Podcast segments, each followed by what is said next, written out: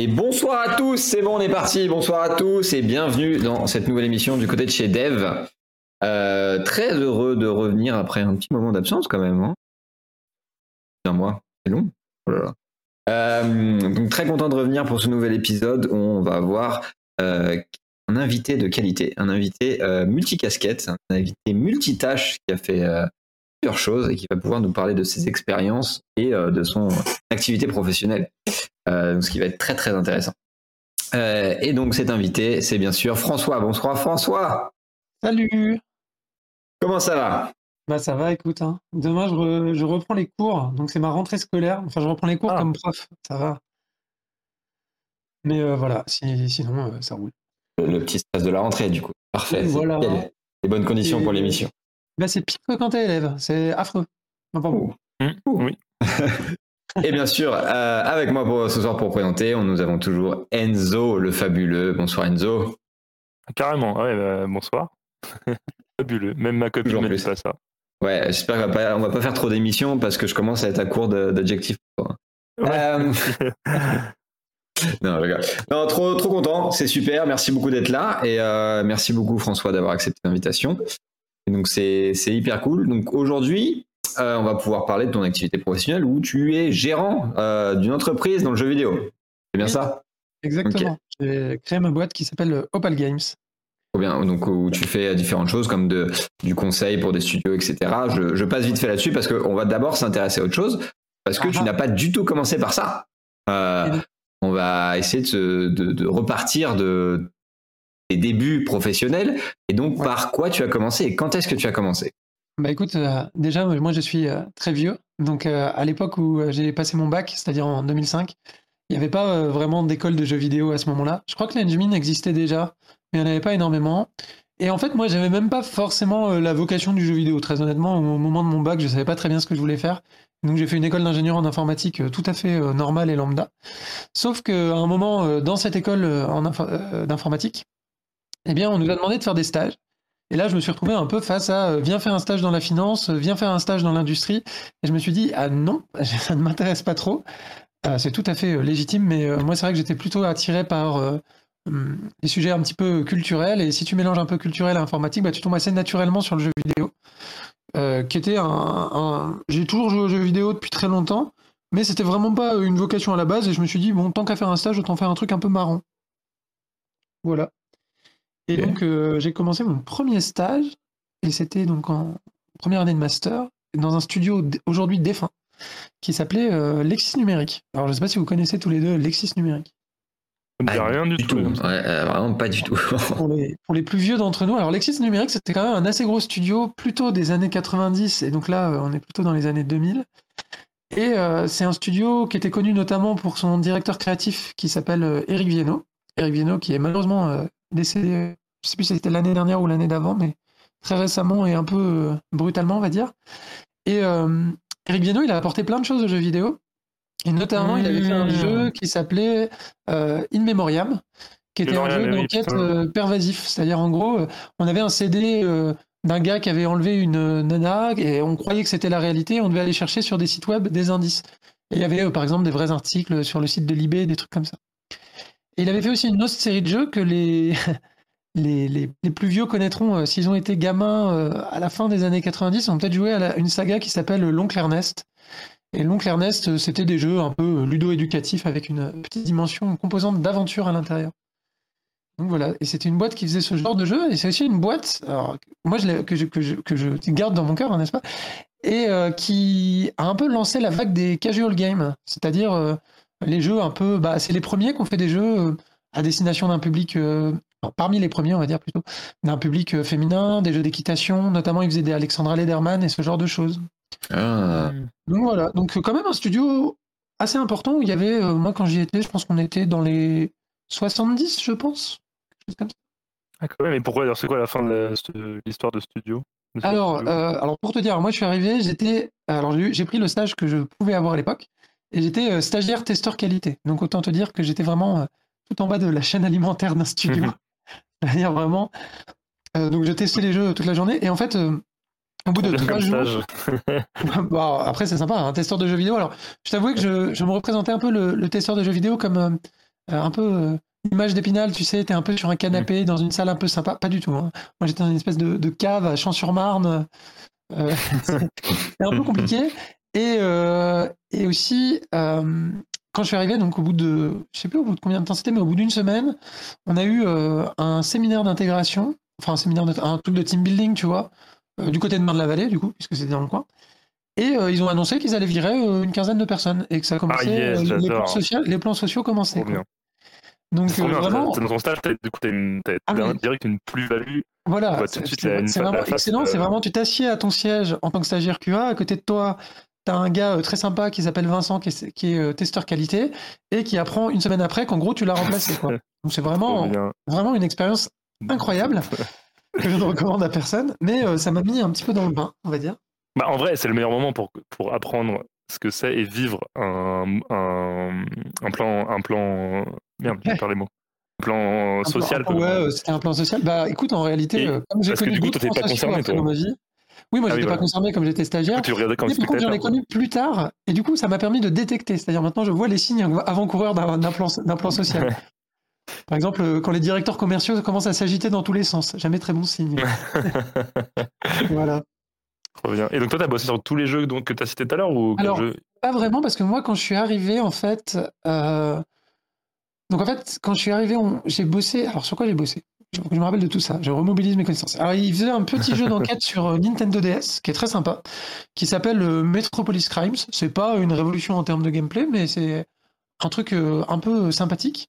Un peu comme Layton Un peu dans cet esprit-là, ouais. Mais un peu plus enquête, dans le sens où il faut trouver des indices, résoudre et résoudre une sorte de crime, quoi. Vraiment avec un détective. Pas, euh, c'était pas, c'était pas des énigmes, tu vois, dans les, dans les tonnes, c'est des énigmes. Moi, j'appelle ça les énigmes femmes actuelles parce que c'est ce que tu as dans les cahiers vacances. mais, euh, mais c'était plus, euh, ouais, des énigmes un peu classiques de jeux d'aventure, on va dire. Donc, j'ai bossé sur un jeu qui s'appelait comme ça. J'ai bossé sur quelques jeux casual, notamment un jeu de mode sur le web qui est jamais sorti et qui a été un, un enfer dans, bloqué dans un enfer de développement à cause d'une mauvaise technologie. Ah. Parce qu'à l'époque, ils voulaient afficher de la 3D sur du web. Et autant te dire que c'était oh, avant l'existence d'Unity, donc c'était quand même un petit peu compliqué. Euh, et donc, il y avait un moteur dont le nom m'échappe, mais qui avait été développé par Dassault. et C'était un enfer de travailler dessus. Euh, j'avais travaillé sur un jeu d'aménagement d'intérieur aussi, dont qui s'appelait Home Designer, je pense, tout simplement. Et aussi euh, sur des jeux Wii, ce qui était déjà un peu plus intéressant, parce que c'était la grande époque de la Wii et de la DS. Et euh, sur des jeux, oui, assez divers, mais plutôt des jeux pour, euh, pour euh, gamins, quoi, on va dire. Là, je vois dans la période à peu près que tu dis apprendre avec les pouillous. Et ben voilà, au pays, au pays des pouillous. Alors, je vais, je vais, te raconter l'histoire du, du, dev de Apprendre avec les pouillous, c'est-à-dire c'est un jeu pour les moins de 5 ans. Et donc, en fait, quelles que soient les interactions que fait le gamin avec la Wiimote, de toute façon, il gagne. Pour tester, j'ai envie de te dire que c'était vraiment un peu compliqué parce que tu avais tellement peu d'interactions que c'était pas facile. Et c'est aussi là que j'ai découvert, je sais pas si vous connaissez ça, mais les TRC avec Nintendo, ça vous dit quelque chose? Oui, bien sûr. TRC, c'est quoi c'est hein TRC les bah, bah, je te laisse expliquer. Alors, les, TRC, c'est euh, les conditions que tu as à remplir vis-à-vis d'un fabricant ah, de, console pour pouvoir euh, éditer ton jeu sur cette console, hmm. pour sortir ton jeu sur la console. Et donc, c'est plein de conditions qui sont plus débiles les unes que les autres pour certaines euh, et euh, atroces à, tester et à mettre en place euh, dans ton jeu ah pour, pour, faire ça. Et donc quand tu es, quand es dev et que tu bosses là-dessus, c'est un enfer. Un enfer.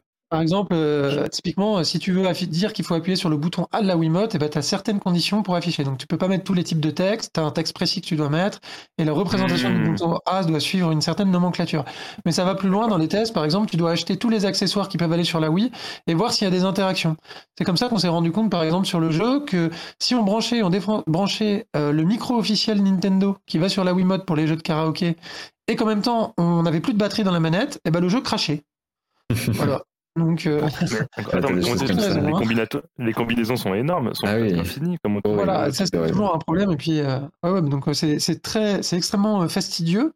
Et en fait, c'était très marrant de tester les jeux la première journée, la première semaine. Et après, vraiment, quand tu refais 50 fois le même jeu, bah, t'as un peu l'impression d'être Charlie Chaplin dans les temps modernes, quoi. tu commences vraiment à te dire, là, je fais du travail à la chaîne et c'est, c'est, Aucun moyen de tester ça différemment? Bah, hum, C'est-à-dire maintenant tu as des simuler un truc que tu plugs. En tout cas, maintenant tu as des des- batteries d'automatisation de test, mais ce qui se passe pour la plupart des, des grands studios, des studios qui ont besoin d'une QA un peu importante, c'est que c'est sous-traité dans des pays euh, pas chers, quoi. Ouais. Où des gens font ça euh, tels des ouvriers. Typiquement euh, la Roumanie, euh, l'Inde, ce genre de pays. Voilà. Parce que, en effet, euh, déjà, tu as déjà des fans dans le chat. hein. Bonjour de Palou Chatou qui a dit on t'aime François. Euh, mais, euh, mais aussi, donc, en effet, tu nous parles de testing, euh, d'être un testeur jeu vidéo. Qu'est-ce que ça veut dire exactement d'être un testeur? Parce que tu nous as dit que c'était vraiment pas un métier, euh, enfin, c'était Ouais. un métier en bas de la chaîne alimentaire, entre guillemets, dans le dev de jeux, de jeux vidéo. Mais qu'est-ce que ça veut dire tester un jeu vidéo? Qu'est-ce que c'est effectivement ce Je que vais aussi m'expliquer sur pourquoi c'est en bas de la chaîne alimentaire. Donc vraiment tester un jeu vidéo concrètement, c'est qu'on va avoir une build du jeu, donc qui est en cours de développement, avec des choses qui sont intégrées des choses qui ne sont pas intégrées, et on va devoir tester ce qui a été intégré pour voir si ça marche dans toutes les conditions. Donc on va devoir forcer tous les usages possibles. Alors tout d'abord, le focus il est mis sur est-ce qu'on arrive à aller jusqu'au bout du jeu en suivant le walkthrough sans crash, sans freeze ou sans blocage euh, du jeu? Ça c'est la première chose. Et la deuxième, c'est de tester tous les chemins un peu alternatifs classiques. Et la troisième, c'est de tester euh, les gens qui font un peu n'importe quoi. Genre, euh, euh, je sais pas, euh, tu rentres dans un bâtiment, tu reviens derrière, tu ressors et tu fais 150 fois et tu regardes jusqu'à ce que ça plante, quoi. Donc, euh, il faut avoir une certaine méthode. Et ensuite, une fois que tu as découvert un bug, tu as une base de données euh, dans laquelle tu vas décrire ton bug. Donc, te dire à quel moment c'est arrivé, à quel endroit, dans quelles conditions et qu'est-ce que tu as fait exactement pour faire le bug. Et tu vas accompagner ça de screenshots ou d'une vidéo qui montre le bug. Et euh, tu vas lui donner aussi, alors toi ou le responsable des testeurs, euh, une priorité. Typiquement, si c'est un crash dans le walkthrough, c'est très important. Euh, moi, je peux vous donner un exemple de bug qui me hante parce qu'il n'a jamais été corrigé. Mais à un moment, il y a une énigme avec un, canard qui flotte dans une baignoire. Et si on tourne trois fois le canard, l'ombre se décale. Ce qui fait que la tête du canard, l'ombre n'est pas au bon endroit. Et donc ça, c'est très faible. C'est pas très important comme bug graphique, mais ça n'a jamais été corrigé. Et aussi, donc ce qu'il faut savoir, c'est que quand tu relèves des bugs en tant que testeur, ce qui se passe, c'est qu'en fait, euh, plus tu trouves de bugs, euh, bah, plus tu mets en péril le planning finalement. Parce que en général, les plannings sont assez euh, serrés et assez tendus. Et donc, plus il y a de débugs à faire et plus il y a de corrections, bah, plus le chef de projet il est en panique. Quoi. Donc, on te demande de trouver des bugs et en même temps, faut quand même pas trop en trouver parce que sinon, tu fous un peu tout le monde dans la merde. Mais faut les trouver, mais faut pas les trouver. Donc, tu as toujours cette injonction contradictoire qui est vraiment difficile à gérer en tout cas, je trouve. Oui, c'est difficile en, éclair- en effet. Et puis, euh, a parlé donc, voilà, de tester des, des centaines de fois la, la même chose et après de faire un Ouais. rapport. Et, et en, en effet, ce qui est, ce qui est compliqué. Enfin, moi, tu vois, je- cette partie-là, je l'ai jamais, euh, je l'ai jamais pratiquée. Et j'étais de l'autre côté où le moment où tu reçois le rapport, et en effet, il y a des Oui. choses qui sont pas cohérentes, qui sont pas très précises, etc. Et du coup, tu n'arrives pas à refaire le bug ou tu ne comprends pas ou tu, tu vois pas. Euh, tu as un travail d'équipe là-dessus qui est hyper compliqué et hyper fastidieux. Et c'est pour ça que on pense que ça peut que c'est facile un métier de testeur, mais alors que c'est très compliqué mentalement. Ça- Euh, ça- puis ça demande une maîtrise langagière pour expliquer de manière très claire ce qui s'est passé, qui est, qui est assez, euh, c'est assez complexe en fait en réalité. Clairement, Pas d'accord. facile. facile.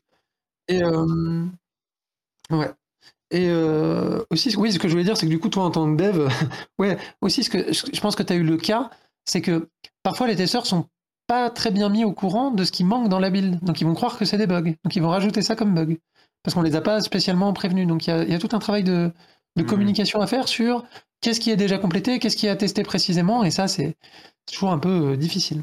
Ouais, ça c'est très compliqué, je suis d'accord. Nous, euh, enfin, euh, je me souviens quand à Cyanide sur, sur X, on avait des deux testeurs à, dans Cyanide même.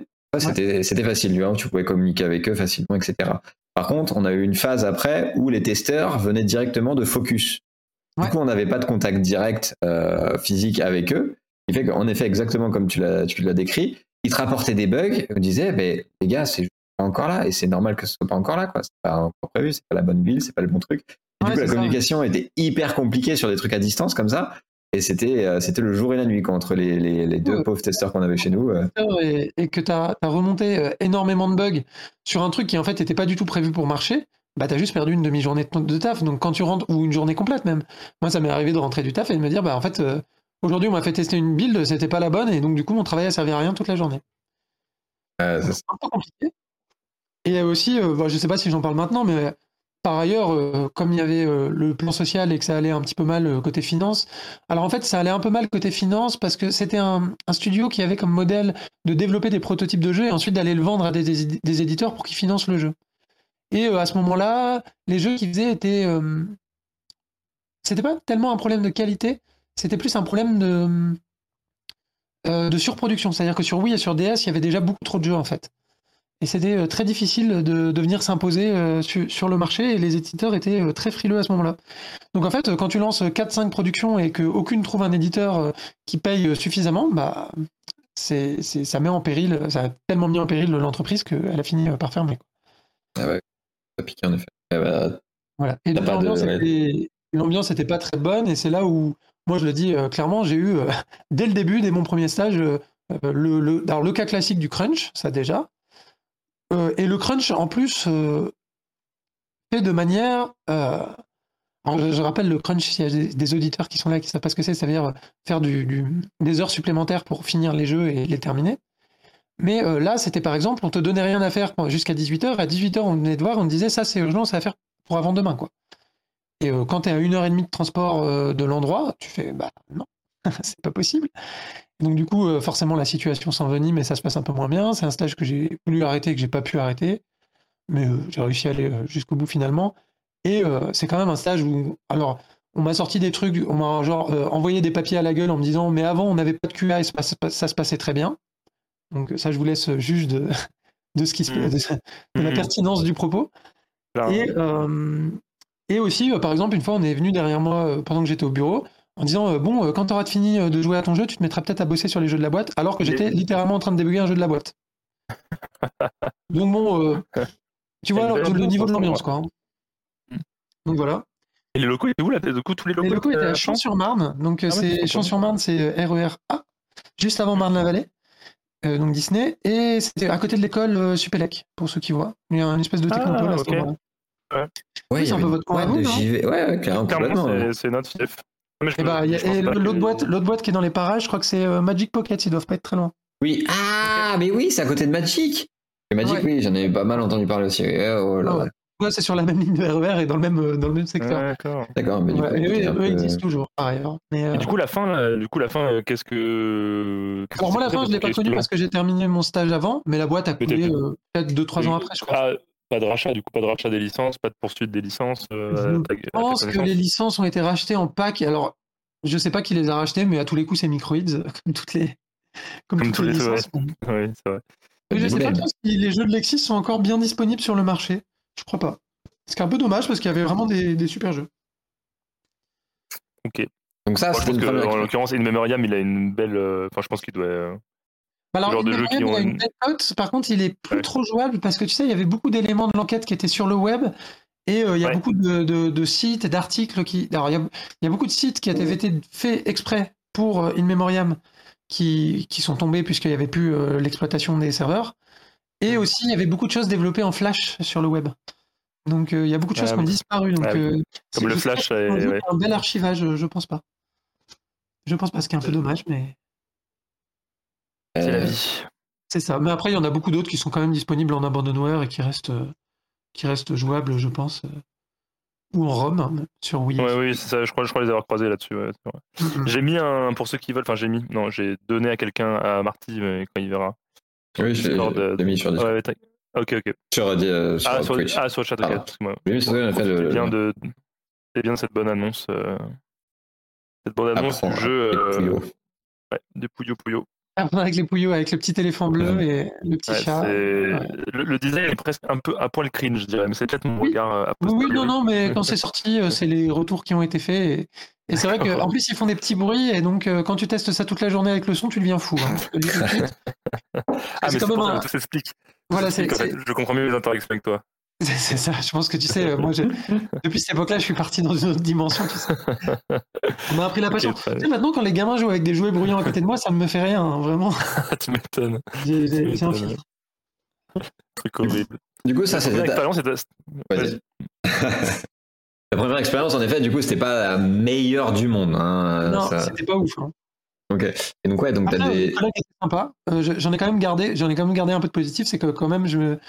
déjà j'ai pu voir tous les corps de métier du jeu vidéo.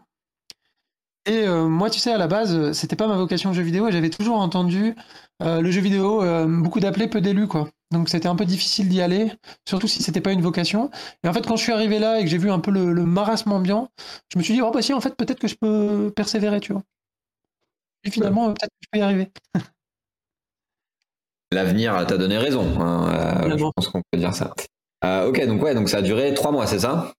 Euh, Ouais, je crois que c'est un stage de trois mois, ouais, effectivement. Je sais plus si c'est trois ou six mois, trois mois, je crois. Moi, je pense à faire du crunch en plus. J'avoue, juste sur trois mois, t'as été déjà obligé de faire du crunch. Avec, trois heures de transport tous les jours où j'ai défoncé ma bibliothèque. Je prenais trois RER, je faisais RERC, RERB, RERA. Oh, ah ouais. t'as eu les distances horribles, crunch, avec plan social. ouais. Et, les collègues relous Sur l'heure et demie, euh, avec à peu près euh, une demi-heure de marche en plus tous les jours. C'était un peu, Et du coup, c'était donc trois mois de, stage et euh, à la fin des trois mois, à pas continuer là-bas, j'imagine. Non, bah non, et en plus, j'avais ma dernière année de master à faire. Parce que c'était juste un stage d'avant-dernière année. Quoi. Ok.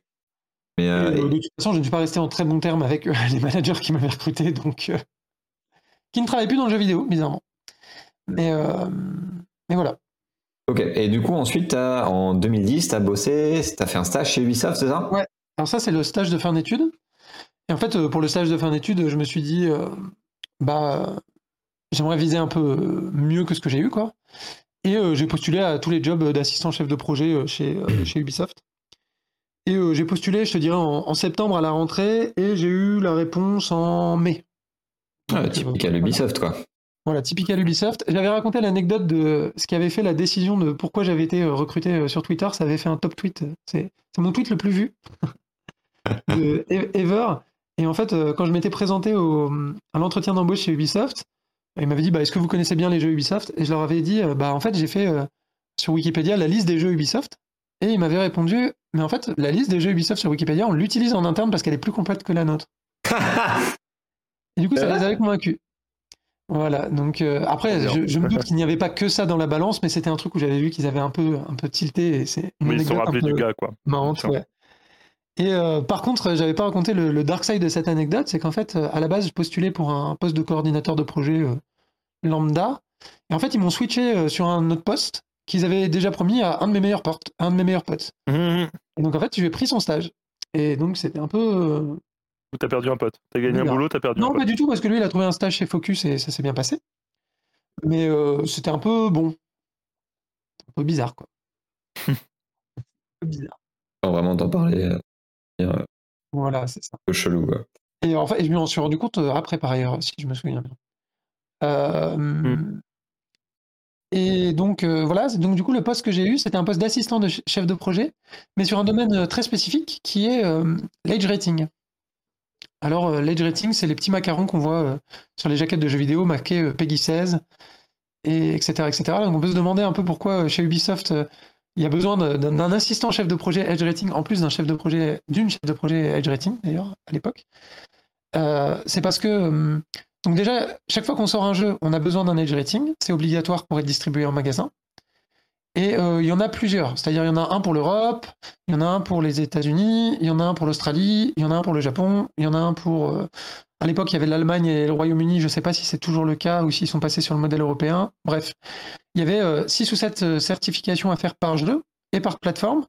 Et chaque certification coûtait à peu près 1000 euros. Bah, en fait, quand tu sors 100 jeux, 100 jeux x 7 certifications x 10 plateformes, bon, bah, ça commence à faire un budget. quoi.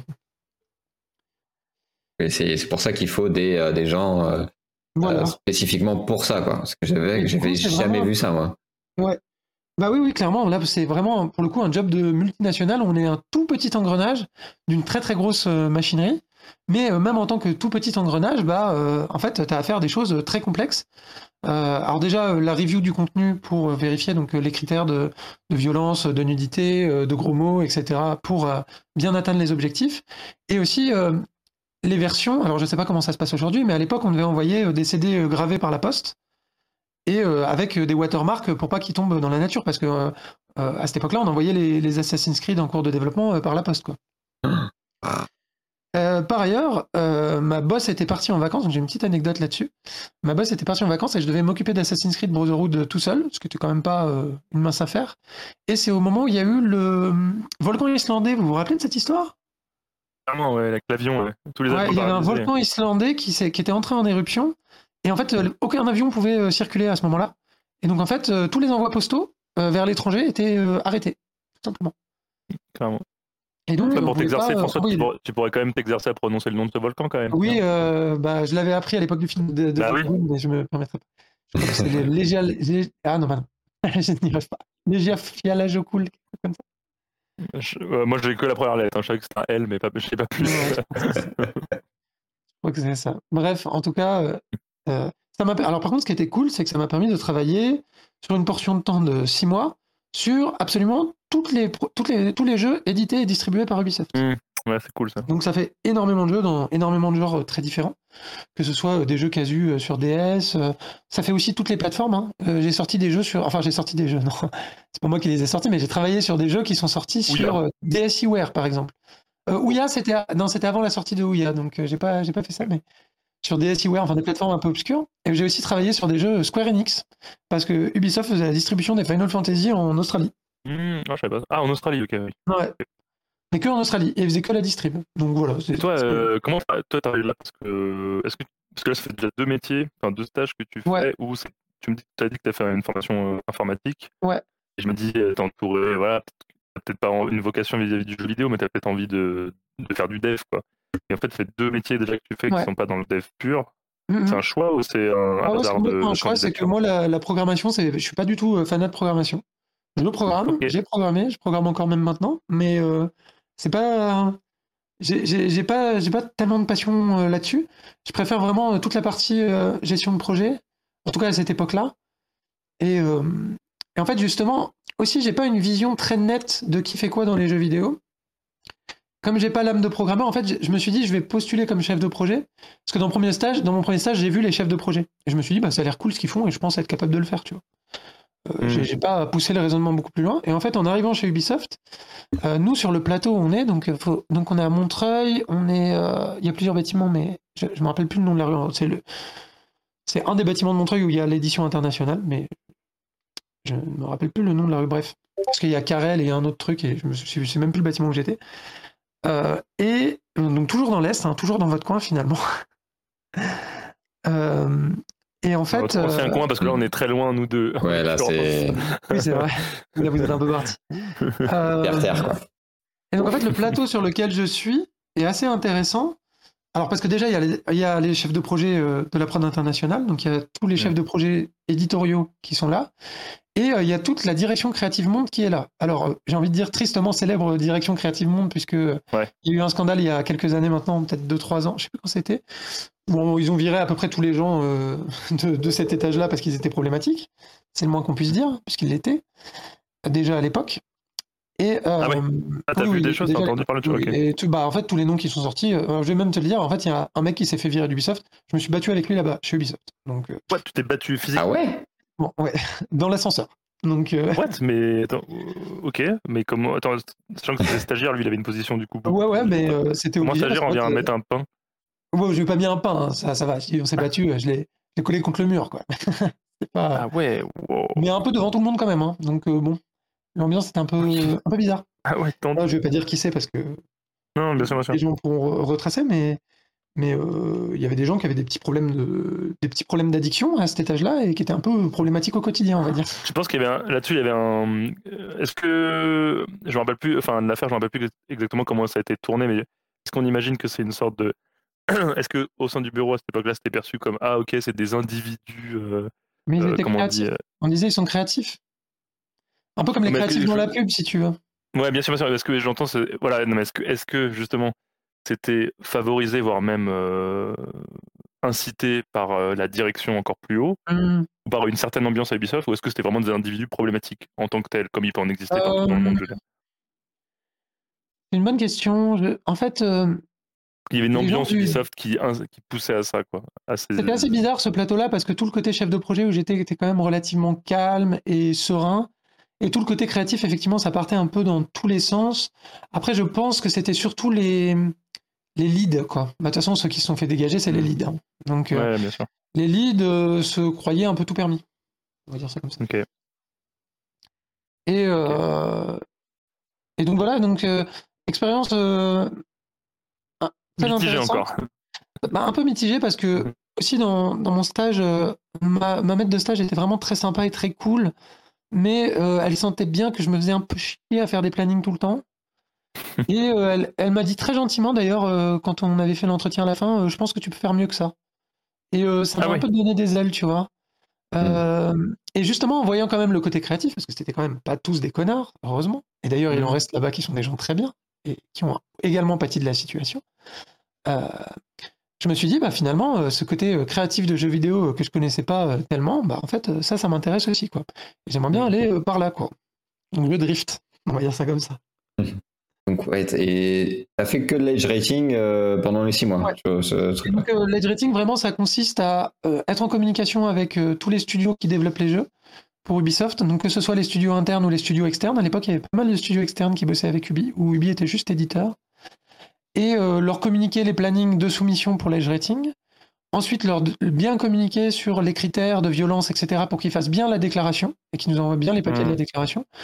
Et ensuite, euh, faire un joli envoi postal avec euh, le CD gravé, la déclaration, on a bien vérifié que tout allait bien, et envoyer aux différents boards. Voilà, en tout cas, moi, à mon niveau, Ah, c'était ça, c'était très administratif. Euh, au niveau de, de ma boss, elle, en plus, elle se chargeait de négocier avec les organismes de rating pour que ça aille un peu plus vite de temps en temps, ou ce genre de choses. Mhm. Parce que forcément, euh, les devs sont toujours euh, un peu euh, à l'arrache dans toutes les boîtes. Et euh, moi, notamment, c'était sur l'été, donc il y avait tous les jeux qui sortaient euh, à Noël. Donc, on essayait de les envoyer vraiment en amont quand les jeux n'étaient pas terminés. Donc, il fallait un petit peu négocier pour dire, bon, bah, on va pas rajouter de trucs problématiques par la suite, quoi. Ok, d'accord. Et c'est les ratings, c'est combien, de- combien de temps euh, Prenons, un, je sais pas, un, un des gros jeux que tu as pu faire. euh, combien de temps ça met entre le moment où tu commences à être dessus et, et tout le processus et, combien de temps avant le, la, la distribution du jeu effective ça se passe Euh. ce type de, de, de période? Alors nous, euh, dans les, dans les phases de développement de jeu, à la fin, on appelait les deux dernières phases Master Candidate et euh, Gold. Gold, Gold, c'était vraiment ouais. prêt pour la sortie, et Master Candidate, c'était prêt pour euh, les soumissions. Donc les soumissions, c'était à la fois les Soumission soumissions Edge Rating, Ah. mais aussi pour les TRC chez les manufacturiers de consoles, ou ce genre de choses, quoi. D'accord. Donc, euh, et donc cette version Master Candidate, euh, c'est plutôt vers la fin du projet. En termes de temporalité, je pense que ça prend, je sais pas, euh, un sixième du temps de développement peut-être. Ah oui. Un truc comme ça. C'est quand même très long parce qu'il y a encore beaucoup de debug à ce moment-là en fait. C'est la, c'est la grosse phase de debug, on va dire. Et t'es pas, oui, donc t'es dessus vers la, plutôt la fin du jeu. Plutôt la fin, ouais, commences, exactement. ouais. Parce qu'il faut que ce soit, pour l'edge rating, en tout cas, il fallait que ce soit content complete, comme on dit. Complet en contenu. Ok, ouais. Donc euh, c'était obligé d'être cette version-là. On pouvait pas vraiment le faire avant. Avant, la seule chose qu'on pouvait faire, c'était bien prévenir de, de faire telle ou telle chose. Euh, Et voilà. euh, Et nous, sur la vérification vraiment opérationnelle du contenu, des fois, ça arrivait qu'on prête un coup de main au studio euh, pour euh, vérifier. Donc par exemple, je sais que j'ai regardé tous les clips de Michael Jackson quand on a sorti le jeu Michael Jackson. Enfin, on a sorti quand Ubisoft a sorti le jeu Michael Jackson Mm. pour voir si dans les clips il y avait des trucs problématiques. Euh, Bah, genre, il y en a plein. oui, oui, il y en a plein. tu- Il y en a- carrément pour les enlever du coup Euh, bah, du coup, c'est- ça a joué sur la sélection des chansons. Ils se Ah, disaient, euh, si euh, cette chanson-là, euh, le clip il est violent, bah, on le mettra pas. Et typiquement, euh, je sais plus comment s'appelle la Ah, chanson, mais c'est un truc genre Earth ou un truc comme ça. Et il y a un peu des animaux découpés, tu vois. Euh, Ah, des animaux morts, donc euh, ce genre de truc. Et on regardait aussi euh, les cinématiques des jeux quand on pouvait. Et notamment, euh, petite anecdote, dans Assassin's Creed euh, Brotherhood, ça commence par une scène euh, de sexe entre le héros et Catherine Sforza, je crois. Et normalement, elle était seins nus. Mais si elle avait été seins nus, on n'aurait pas pu sortir euh, dans la bonne gamme d'âge aux États-Unis et au Japon. Donc, euh, j'ai demandé à ce qu'il y ait un bustier sur la jeune femme. Quel est- quels, sont les, attends, quels sont les enjeux? Là, là tu es à la fin du. Donc, normalement, c'est content complete. Ouais. On fait que du debug.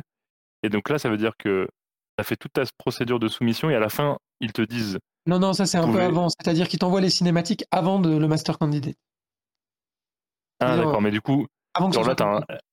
t'as un dialogue. Est-ce que tu as un dialogue? Parce que je me dis, c'est tu fais faire une soumission qui prend des mois, Ouais. tu l'envoies, mais après, et du coup, c'est compliqué si au bout La de. soumission, elle prend pas vraiment des mois, c'est-à-dire que vraiment, quand on reçoit la build et qu'on envoie le dossier, il faut une semaine pour un peu tout préparer. Et après, le temps de traitement est très variable en fonction de la charge de travail que les boards ont, donc le PEGI ou le SRB ou ce genre Ouais. d'organisme. Et ça peut prendre entre 1 et 3 mois. On va dire Ça, ça c'est énorme. Mais du coup, s'ils s'ils retournent vers toi et qu'ils disent bah, il faudrait changer Oui. ça si tu veux avoir un PEGI Euh, inférieur, oui, c'est un coup, gros tu- problème. tu- Ouais. un aller-retour. Et si tu fais Alors, un. il et faut faire coup, un me aller-retour, donc ça prend du temps, ça coûte de l'argent. Et si tu veux une procédure accélérée, il faut payer plus cher. Donc c'est plus 1000 euros, c'est Ah. 5000 euros. Enfin, à l'époque, hein, je sais pas. Ah, mais voilà. Alors du coup, là, je me dis, là, ton bustier, là, ils vous font un retour avec une seule remarque qui est, ok, euh, Non, si vous non. voulez baisser Ah oui, bah oui. Si c'était arrivé, c'est-à-dire si c'était passé au travers du mail du filet et que le SRB nous avait dit désolé, il y a une femme seins nue, c'est 18 plus et ce sera, euh, enfin ce sera mature, euh, je sais plus ce que c'était. C'était alors, euh, je crois qu'Assassin's Creed c'était 18 plus de toute façon en Europe, donc il Mhm. n'y avait pas de problème. Et en fait aux États-Unis, il y a une différence entre mature et adult only. Et en fait, mature c'est l'équivalent de notre 18 plus et euh, adult only, ça veut dire que ça n'a pas le droit d'être vendu dans le commerce. Ah bon pas tomber dans d'accord. adult only. Ouais. C'est quoi dit only C'est dans le commerce, tu le trouves où? Euh, je crois que tu peux le vendre peut-être sur internet, sur des. En fait, tu peux pas le vendre en grande surface plutôt. On va dire ça comme ça. Mais genre un God of War, il serait que adulte only, il serait vendu où? Il... Ça se vend par palette, ces trucs-là Euh, Ou GTA bah, ou du ça coup, il est, il est mature, je pense, God of War. Et GTA aussi. Même si. Ah euh, oui. en fait, Il des les quotas de contenu au maximum pour les États-Unis. Sachant que, en fait, euh, le, le board le plus dur, c'est pas les Américains, c'est les Australiens, en réalité. Et d'ailleurs, GTA avait inter- été interdit en Australie à l'époque. Ah ouais. Oui, ok. Mais là, contre, du coup, là, tu me parles de ton bustier, je trouve ça trop bizarre. Qu'il soit pas passé, je veux dire. Et vous, il y a vrai enjeu en tout cas parce que vous sentez bien Ouais. que si le PEGI est trop haut ou autre, euh, vous baissez vos ventes? Euh, alors, déjà, ça peut- déjà, euh, en fait, il faut tomber sur le, le, le, le- le jeu a un, un public cible, et en général, il faut que le PEGI matche le public cible. Euh, Ouais, typiquement, Assassin's Creed, ils se demandaient s'ils arriveraient à le baisser à 16+, et pas à 18+. Et en fait, euh, ils y arrivaient pas vraiment, parce que c'était vraiment un jeu d'assassin, donc c'était vraiment pas possible. Parce qu'il y a quand même des jeux assez violents qui sont 16+, par exemple, euh, Uncharted, c'est 16+. Donc, euh, ils voulaient essayer d'atteindre ça, et finalement, ça n'a pas, ça a pas forcément été possible. Euh, et surtout, il faut que ça sorte partout. Et après, il y a aussi des petites particularités culturelles. Par exemple, au Japon, un personnage de jeu vidéo ne peut pas toucher un mort à, main nue, par exemple. Ça ferait scandale. Ah oui, t'as des mœurs, c'est des. Qu'il y ait une gant- faut qu'il ait des gants. Donc, D'ailleurs, vous regarderez dans la plupart des jeux vidéo, quand un personnage touche un mort, en général, il a des gants. Vous regarderez, pour pouvoir sortir au Japon. Euh, Il y avait un autre truc. À un moment, on avait dû commencer à soumettre les jeux sur le board de l'Afrique du Sud. Parce que l'Afrique du Sud avait un board propre. Et euh, notamment pour les sorties, alors c'était le début des sorties digitales du type euh, numérique, pardon, du type euh, Xbox Live Arcade, PlayStation Network, c'était le début de ces réseaux-là. Et donc, euh, on devait vraiment faire euh, tous les pays du monde, même si on voulait sortir en, numérique. Alors qu'en boîte, il fallait faire que, les boîtes. Et c'était l'année de la Coupe du Monde de foot en Afrique du Sud, et donc on avait un jeu de foot, et il fallait qu'il sorte en boîte en Afrique du Sud, pareil. Donc c'était assez important. Voilà, c'était un monde vraiment très complexe, quand même. Ah ouais, mais c'est. Tout ce que tu as dit, tu vois, c'est le genre des choses que je n'imaginais pas et que je me rendais pas compte. tu vois. C'est euh, là le process, c'est euh, très similaire au TRC comme tu l'as dit, euh, etc. Ça c'est des choses que j'ai touchées. Mais au niveau de l'age rating, ouais, ça c'est que j'ai jamais vu et que tu vois pour moi, s'il y avait ça, euh, s'il y avait ça quand j'étais à Cyanide, c'était euh, c'était des gens qui sont pas en rapport directement avec euh, l'équipe de développement. Tu vois, c'est d'autres gens qui. Ouais, et je pense ouais. que c'était c'est plus Focus qui s'occupait de ça au niveau de l'éditeur. Oui, euh, je pense que c'est Focus oui, carrément qui a Mm. géré ça. Mais euh, probablement le chef de projet euh, avait des, des questionnaires de contenu edge rating à remplir de la part de l'éditeur. Ouais, ouais. Ah ouais, ça c'est. C'est vraiment des questions que tu te. Quand t'es prog, quand t'es euh, anime, quand t'es graphiste, tu te poses pas, tu te poses pas du tout ce genre de questions, quoi. Et que ça, c'est pas du tout nos, nos problématiques, quoi. C'est plutôt euh, si, euh, si ça revient dans le dev et qu'on dit, bah tiens, faut changer ça parce que c'est pas edge rating, on dit, mais je- casser les couilles, quoi. Ouais, clairement. Euh, surtout que là, c'est vraiment contenu et en plus, c'est c'est pas des choses qui sont forcément toujours faciles à envisager parce que quand c'est une grosse multinationale qui fait ça pour euh, 150 jeux par an, ils ont l'habitude, il y a un process Mhm. qui est là.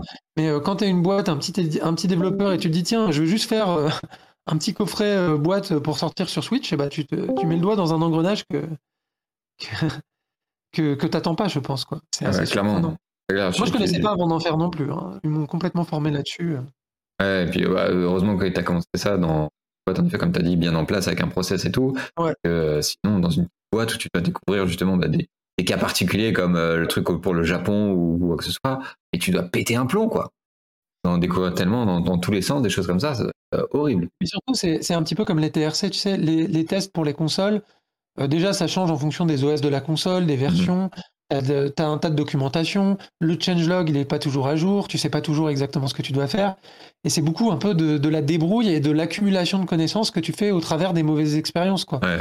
Et tu capitalises là-dessus. Et d'ailleurs, euh, moi, dans mon stage, j'avais dû faire une espèce de plateforme où on résumait un petit peu tout ça. Donc c'était intéressant. Ah, nous, euh, ah. Bah, si t'as bien réussi à faire ça, c'était cool parce que nous, avait la, la classique post-mortem. Ah, on va faire un post-mortem, on va faire un post-mortem pour bien se souvenir de tout ce qui a marché Ouais. et on fait jamais de post-mortem.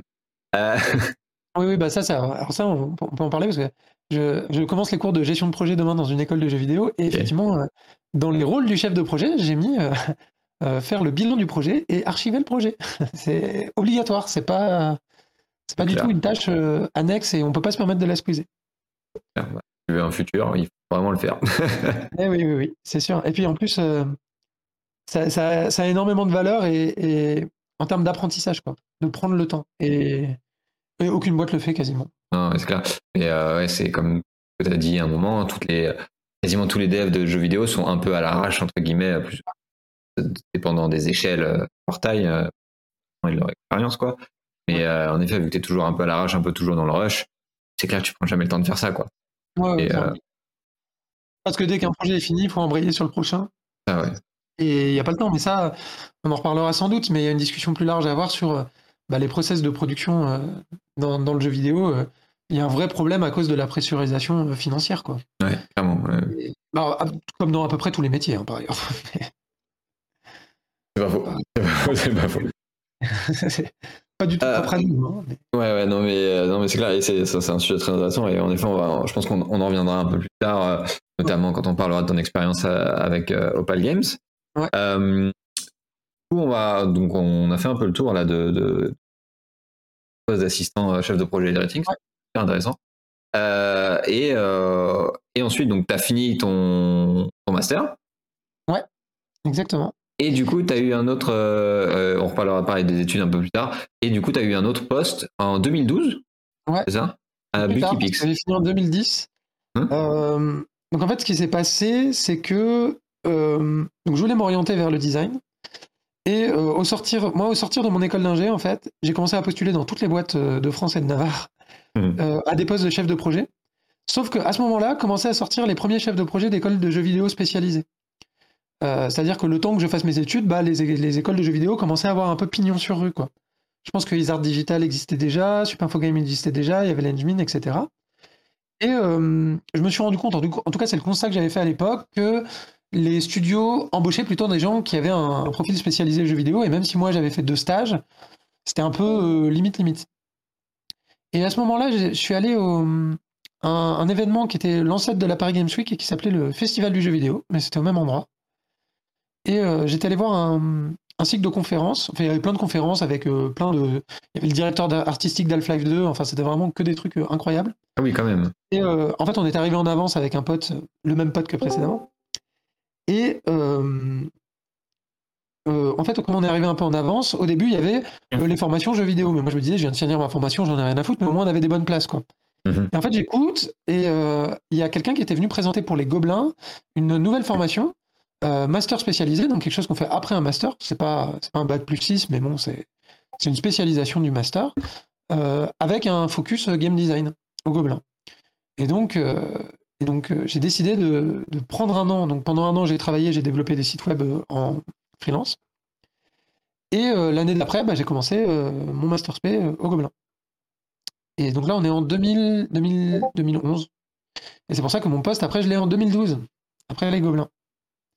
Est-ce que tu veux que je revienne un peu sur les Gobelins, comment ça s'est passé, et comment j'ai eu le poste, ou tu veux que j'enchaîne directement sur le poste? Non, non, vas-y, euh, par- par- parle-nous de, de, de, de Bulky Pix, là, justement, en 2012.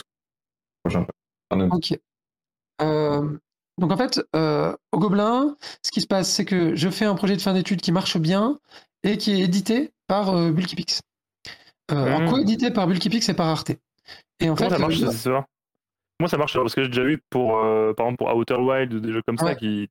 Comment, comment les projets de fin d'année d'école Ouais. arrivent à atterrir sur la- le bureau d'un éditeur quoi? Bah, si tu veux, je, je- je reviens un peu en arrière du coup euh, sur, sur les Gobelins. Mais en gros, les Gobelins, c'est une formation euh, spécialisation game design. On a un projet de fin d'études à faire. Le projet sur lequel je travaille s'appelle euh, Typewriter. Je suis chef de projet dessus. euh, c'est pas moi le porteur du projet. Il y a un autre porteur du projet qui s'appelle Théo et qui a créé le jeu vraiment en termes de design, on va dire. Et euh, lui, il a déjà des contacts euh, pour euh, financer le jeu en fait. Dans une Ah ouais. boîte qui s'appelle Agathe Film qui fait du web documentaire. Et comme dans notre jeu, il y a une, une composante documentaire, il va les voir et euh, dit bah, comment on fait du web documentaire On va aller voir Arte, on va voir si Arte veut se lancer dans du jeu vidéo. Et c'est comme ça que ça Mhm. commence. C'est comme ça que ça se passe. Donc ça a été le premier jeu qui a été édité par Arte maintenant depuis. Ouais, c'est le premier en plus, ouais, clairement. C'est le tout premier. Donc on a, on a, le, on a toute cette expérience-là. Mais sauf que Arte, à cette époque-là, euh, ils ont la force de frappe en termes de communication. Par contre, tout ce qui est process de soumission sur les stores ou ce genre de trucs, ça, ils savent pas faire du tout. Donc ils s'associent à une autre boîte qui s'appelle Bulkypix, qui est une boîte spécialisée dans le mobile, qui est à Vélizyville-à-Coublé, donc tout près de là où j'habite. Et, euh, et donc du coup, c'est comme ça que moi, je dois faire un stage de fin d'études et en fait, ils me recrutent directement en CDI. Hmm. Voilà ce qui se passe. C'est que en fait, comme je suis pas loin de chez eux, euh, que je bosse sur un projet euh, qu'ils veulent, euh, bah directement, euh, ils- Ah. ils m'embauchent. Et toi, le Et, projet, mais qui leur a parlé de ce projet je veux dire? c'est- Euh, bah, je pense que c'était Arte qui avait pris directement contact avec eux. ou C'est un scout de chez eux qui avait. euh, qui, a pris le projet euh, qui, qui a contacté Arte dans ce cas-là? Enfin, qui a contacté Arte C'est Théo il a contacté Théo euh, Arte a été contacté par. Alors, Théo a contacté Agathe Film qui a contacté Arte. Voilà, si tu veux là. Ça, parce que ça, ça se fait souvent, genre les projets de fin d'études de, des gobelins, il faut chercher un financement tout de suite pour le. Non, ça se. Ça se fait pas souvent, mais je pense que. En fait, c'était quelqu'un qui était arrivé dans la formation avec déjà son projet en tête. Ah, d'accord. Et euh, il avait bien. Déjà, son... quand il a présenté son projet, c'était déjà bien abouti en termes de conception, ce qui fait qu'il a été sélectionné pour être développé. Contrairement au, moi qui... Mhm. au mien que j'avais proposé qui était nul, c'était vraiment nul. J'y ai repensé hier, c'était vraiment nul à chier. Ah, vas-y, il y a plus de chenou. Ah non, non, T'as une minute. T'as une minute et on voit si on met co- combien d'argent on met. euh, c'était euh, un, un shoot 'em up et en fait, euh, à un moment, tu te C'est nul. compte- Ok, je, je vais y parler. tu te rendais, tu te rendais compte que euh, dans le monde réel, il se passait des trucs. Enfin, c'était une copie d'Inmemoriam, mais en nul, quoi. C'était vraiment pas bien. Et, euh, et donc voilà. Et donc, euh, donc lui, il avait déjà un petit peu son idée derrière la tête, comme ça, de, de financer le truc et d'en faire quelque chose de professionnalisant. Et c'est lui qui m'avait proposé à l'époque de rejoindre le projet. Projet que j'ai par la suite, du coup, abandonné, puisque je me suis retrouvé en CDI avant la fin du développement. Donc, euh, Hmm. ils ont fini sans moi. Donc moi, j'ai juste fait la pré-production, on peut dire. La, la pré-production étudiante. Ça comme ça. Ouais. C'est combien de temps ça met alors pour ce jeu Du coup, moi, je l'avais fait? Et bah, de temps pour euh, un- nous, on a- sur le développement, je pense qu'on avait travaillé peut-être six mois dessus en pré-prod. Et après, tout le temps de développement. Alors après, ils sont allés faire leur stage un peu chacun de leur côté. Donc il y a eu un peu six mois de hiatus. Ah ouais. Et après, je pense qu'ils ont développé pendant un an, un an et demi peut-être, avant que ça sorte. Ok. Je sais plus exactement. Donc du coup, ça fait deux ans, quoi. Avec une équipe de euh, entre 5 et 10 personnes, variable, quoi. Core team de 5 et à la fin 10. Qu'est-ce que tu penses du coup du label euh, Arte? Parce que je sais que du coup, t'as, spoiler alert, t'as fait, t'as fait d'autres jeux. Euh, je crois que t'en as pas re... Alors, euh, j'en avais un. Alors, on arrivera à la fin de Bulkypix, mais à la fin de Bulkypix, j'avais un projet en cours avec Arte qui a été killé du fait de la mort de Ah. l'entreprise. Voilà. Euh, sinon, ce que je pense Ah, du bah, pas un label, projet euh, perso. Ouais, euh, c'était ouais, un, un projet de l'entreprise, hein, c'était pas un projet perso. Euh, et donc, euh, qu'est-ce que je pense d'Arte? Bah écoute, pour moi, euh, j'ai pas, testé tous les jeux qu'ils ont sortis. Hmm. Néanmoins, il me semble que les high concepts sont toujours intéressants. Parfois, ça pêche un petit peu dans le gameplay, dans le gameplay pur. Ouais. C'est-à-dire que des fois, c'est pas des jeux. Comment dire? L'approche est un peu top-down. Je sais pas si les gens qui nous écoutent ils savent un peu la différence entre bottom-up et top-down, mais bottom-up, en gros, tu pars de- d'un noyau de jouets que tu vas développer sur lequel tu vas mettre un univers. Mais comme avec Arte, ça part un peu d'un univers, c'est un peu, on essaie de rattacher un gameplay à cet univers-là. Et du coup, je Ouais, trouve que ça fait des univers un peu moins riches. Pour donner un exemple d'une approche bottom-up, typiquement, c'est Mario. Euh, dans Le Mario, ils n'avaient pas d'univers, ils ont fait un jeu de plateforme, puis après, ils ont designé les champignons, les tuyaux, les machins. C'est pour ça que le monde, il a aucun sens, mais que c'est très marrant. Donc voilà, je trouve que Arte a encore peut-être une approche un peu euh, top-down plutôt que bottom-up. Et c'est peut-être ce Mm. qui manque un peu au projet. À certains projets, pas à tous, parce qu'il y en a qui sont très bien. Ouais, peut-être à oui. Ok. Et bah, vas-y, ouais, continue sur Bulkypix parce que je t'ai coupé. Alors, je me fais tu fais recruter. Euh, je me fais recruter du coup à un poste un peu hybride en plus. Parce que justement, ils cherchaient quelqu'un. Alors, en fait, ce qui se passait chez Bulkypix, c'est qu'ils avaient euh, trois secteurs d'activité. C'est une boîte qui s'est lancée au tout début de l'iPhone. Et qui a commencé à faire des jeux sur iPhone avant tout le monde. Donc c'était vraiment des précurseurs dans, dans ce domaine-là. Et euh, donc forcément, euh, leurs premiers jeux, ils en ont vendu vraiment des charrettes. euh, c'est euh, Ah des bah ouais. jeux. vraiment- Il n'y a, jamais eu un succès du niveau d'Angry Birds, mais ils ont fait vraiment des jeux qui ont très bien marché. À Moi, partir j'ai de là, joué ils ont fait des levées de fonds. Comme ça marchait bien, ils ont développé une autre activité en plus du développement qui était l'édition. Parce que comme eux, ils savaient sortir des jeux sur, sur Apple, chez Apple et c'est Android, sur Google Play et sur l'App Store, euh, ils ont fait de l'édition pour d'autres qui voulaient se lancer euh, sur, euh, sur, sur cette plateforme-là. Sur, ces plate- sur le mobile, en fait, tout simplement. Et donc, euh, donc voilà, ça c'est une deuxième activité. Ils avaient une troisième activité qui s'est développée après, qui était une activité commerciale, c'est-à-dire de développer des applications ludiques sur mobile. On va dire ça comme ça. Euh, par application ludique sur mobile, j'entends ça peut être à la fois des jeux à licence, typiquement jeux mobiles Fort Boyard. Ça peut être des jeux pour des marques. Des petits jeux, ça marche, des jeux euh, un peu euh, publicitaires. Hmm. Ou euh, ça peut être euh, donc pour des agences de com ou des trucs comme ça. Ou alors euh, des serious games, quoi, des, des jeux de formation, ce genre de trucs. Ah ouais, ok. Et, euh, et donc, comme ils avaient un savoir-faire en mobile, ils ont déclenché ce secteur commercial. Le problème, c'est que le problème qu'ils avaient en tout cas, c'est que le secteur commercial signait des trucs et après la production les récupérait. Et en fait, la production disait toujours, mais en fait, on n'a pas du tout assez de temps pour le développer, euh, ça a été vendu en dessous du prix. En gros, c'est ça. Le- L'éternel euh, voilà, l'éternel, l'éternel débat euh, du marteau et de l'enclume entre le commercial et la production. Mm. Euh, la production veut de l'argent parfois légitimement et parfois pas légitimement. Et le problème qu'ils avaient, c'est comment on fait pour savoir si c'est légitime ou pas. Mm. Donc ils avaient besoin d'un chef de projet qui soit capable de faire les estimations de budget. Et aussi, comme eux c'était des commerciaux, en général ils vendaient des concepts un peu sortis de leur chapeau, mais avec aucun game design derrière. tu vois. Et donc en fait, ils avaient besoin de quelqu'un qui a un peu la double casquette, qui fasse les concepts pour les marques ou pour le- les jeux, et qui adosse un budget à ces concepts-là. D'accord. Et après, c'était développé soit en interne, soit avec des prestataires. Donc euh, au pire du pire, il fallait que mon budget fonctionne avec des prestataires. Et si l'interne était intéressé ou avait pas grand-chose à foutre à ce moment-là, pouvait préempter le projet et le faire en interne. Quel intérêt Vous prenez juste une commission parce que vous avez fait la commande, quoi Quand vous faites un appel à un externe On fait en fait, euh, euh, on fait ce qu'on appelle la maîtrise d'ouvrage, si tu veux. Ah oui, Euh, ok. En gros, les, les- les projets sont un peu divisés en deux. Tu as la maîtrise d'ouvrage, la maîtrise d'œuvre. La maîtrise d'œuvre dans un jeu vidéo, ce serait vraiment euh, le développement à proprement parler, le, le- le design graphique, etc. La maîtrise d'ouvrage, ce serait vraiment le cahier des charges, la conception et euh, la définition des, des KPI. quoi. Ouais, ouais. Donc, euh, donc nous, euh, voilà, c'est notre commission, on la prenait là-dessus. Ouais, euh, parenthèse, mais là, je regarde, sur, je cherche un peu des informations sur Netflix, et donc, comme tu disais, ça n'existe plus, le, le site officiel. Et je regarde, et leur chaîne YouTube existe toujours, Ouais, et t'as un nombre de vidéos, enfin, en tout cas, Ouais, de. trailers, de sortait beaucoup, beaucoup de jeux et peut-être même un peu trop de jeux à un moment. Ah ouais. C'est-à-dire que euh, euh, le nombre de jeux sortis par année, je pense, en édition en tout cas, c'était peut-être euh, une trentaine. Et ça commence déjà à être peut-être pas 30, peut-être allez 25, deux par mois, on va dire ça comme ça, deux par mois. C'est beaucoup. Énorme. c'est- Ah Oui, c'est trop. euh, C'est trop. C'est trop. Euh, et, euh, et donc, euh, donc là-dessus, moi, ça me permet de travailler. Alors, c'est super intéressant parce que ça me permet de travailler sur des sujets hyper différents. C'est-à-dire que je vais aller voir des studios d'animation, je vais aller voir des chaînes de télévision avec les commerciaux, je vais aller voir des, des entreprises de e-learning, je vais aller voir des agences de communication, je vais aller voir euh, euh, tout un tas de grandes entreprises, que ce soit euh, des marques de bagnoles, des marques d'hôtellerie, enfin vraiment tout le monde veut avoir un jeu quoi. Ah oui. C'est eux qui t'appellent ou tu les, tu les démarches toutes? Ou alors, on avait une équipe commerciale où il y avait, on avait trois, trois commerciales au max, je crois. Trois ou quatre. Je sais plus si on a plafonné à quatre à un moment. Non, trois. Je crois que c'était trois le max. Et, euh, et donc, elles faisaient du démarchage. Elles allaient voir les gens. Et parfois, on avait un peu d'entrants aussi. Ok. Voilà. Euh, en fait, ouais, il y avait trois commerciales plus le directeur commercial. Donc, ça faisait quatre. Ah, je, je viens de voir que c'était eux derrière tout le monde prendre sa place. Ok. Ouais, le, Ah ouais, Mobile.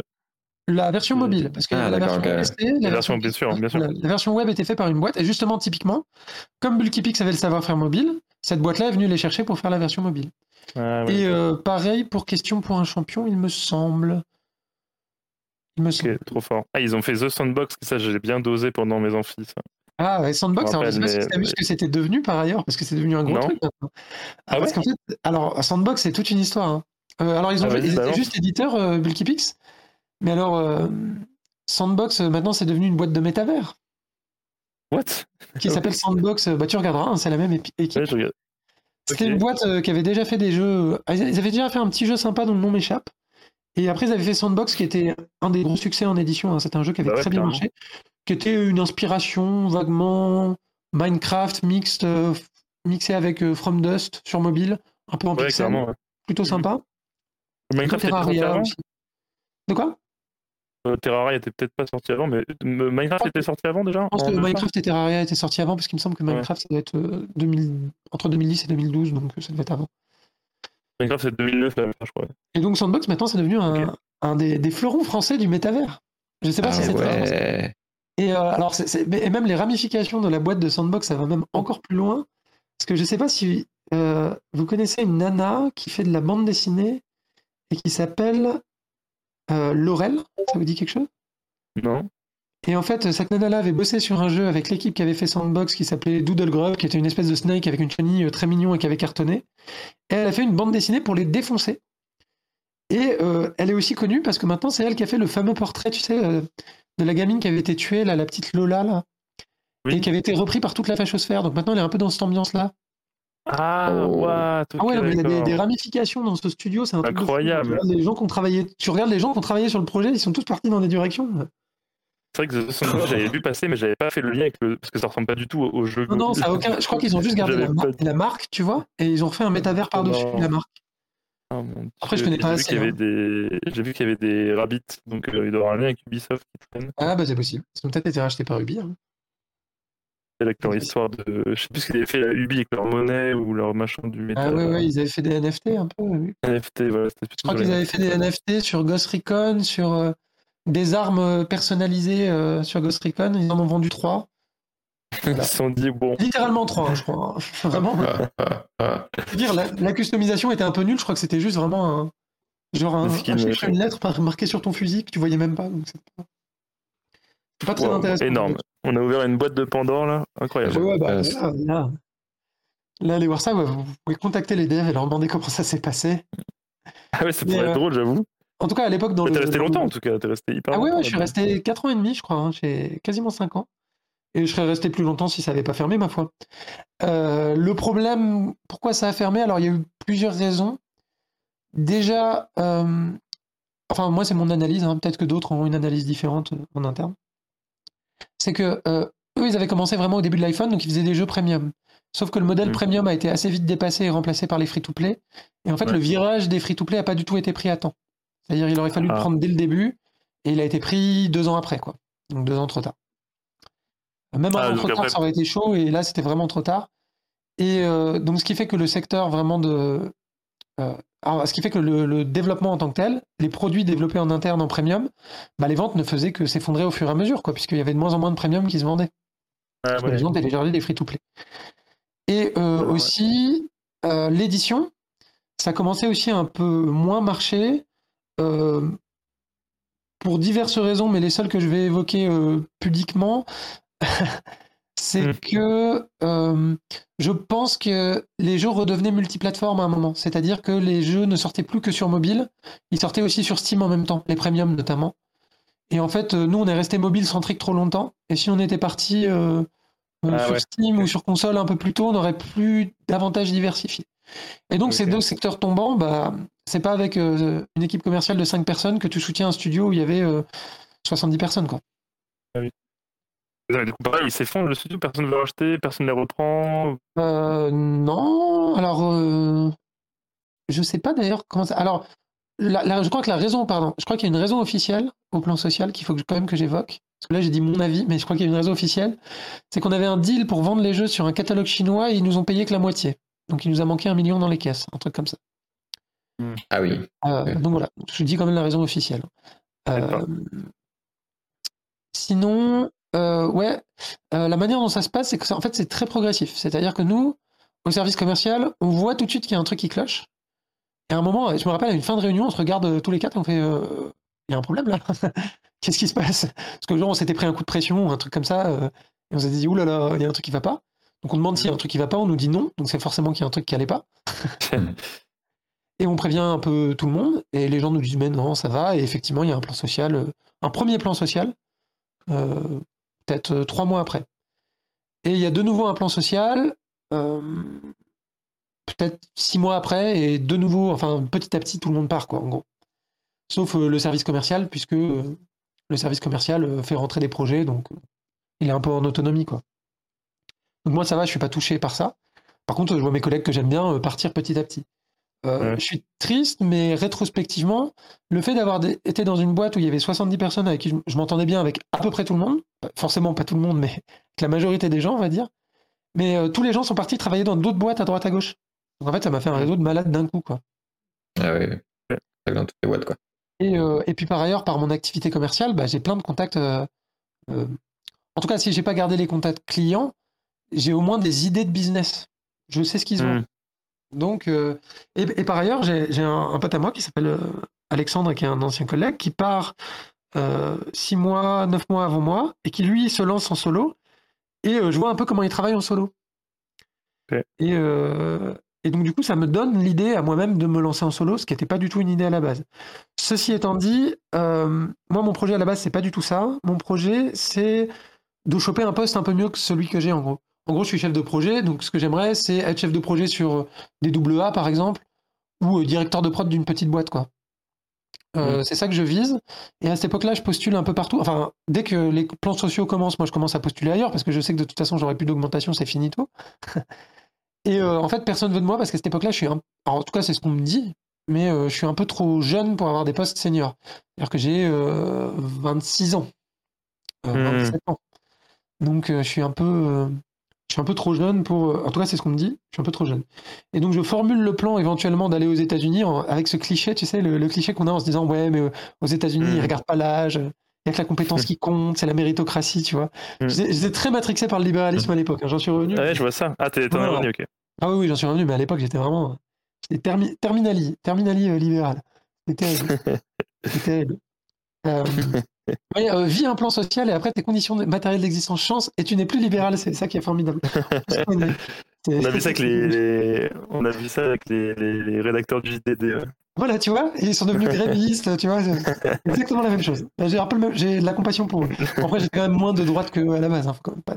je, je, je, te le souhaite. Euh, sauce d'aime, quoi, tout va bien.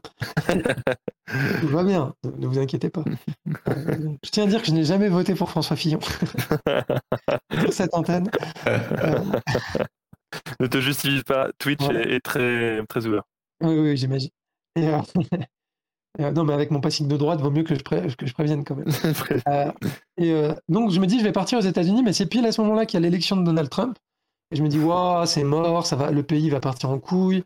Ce qui s'est effectivement produit, hein, par ailleurs. donc, en fait, je me suis dit, bah, en fait, je vais me lancer à mon compte. Et déjà, je me prends une année tranquille, tu vois. Après, parce que j'ai besoin de souffler. J'étais quand même. Il y a eu des moments où j'étais, j'ai eu un mini burn-out pendant le pendant le taf. Un moment où, en gros, on m'avait changé de service, on m'avait mis à la prod, ça se passait pas bien, etc. Euh, et, donc après, là, je me repose un peu. Je commence à élaborer un projet de, partir en solo, et c'est là où l'idée d'Opal Games naît. Et, euh, et euh, Pôle emploi est assez conciliant avec ça, d'ailleurs. Mmh. comme c'est un licenciement économique, à cette époque-là, c'est plus du tout le cas maintenant, mais je touche quasiment tout mon salaire. Donc je suis vraiment dans une position confortable. Et euh, je trouve mon premier client au bout de, euh, je sais pas, euh, mois, non, je sais plus exactement le timing, au bout de neuf mois, il me semble que c'est ça, qui est le commissariat à l'énergie atomique qui cherche un consultant pour les aider à, développer un petit jeu sur les sciences. Voilà. Et, c'est là où je lance l'activité parce que je me dis, bon, j'ai un client, je peux lancer l'activité, ça y est, let's go. Et je fais toutes les ah déclarations. Ok. Et là, tu te sentais, pareil, pas, pas de stress euh, de lancer ton... Ah non, peut-être qu'on peut, je sais pas si on clôt la partie Bulky Pix. Euh, bah, si vous avez d'autres questions là-dessus, je peux répondre. Sinon, Moi, j'en ai plein. Parce qu'en fait, je me suis rappelé qu'il y avait Fort Boyard. Ah, oui, Fort Boyard. En fait, Fort Boyard, mais surtout, en fait, un... je tire le fil par Fort Boyard parce que Fort Boyard, c'est ma vie. Mais euh,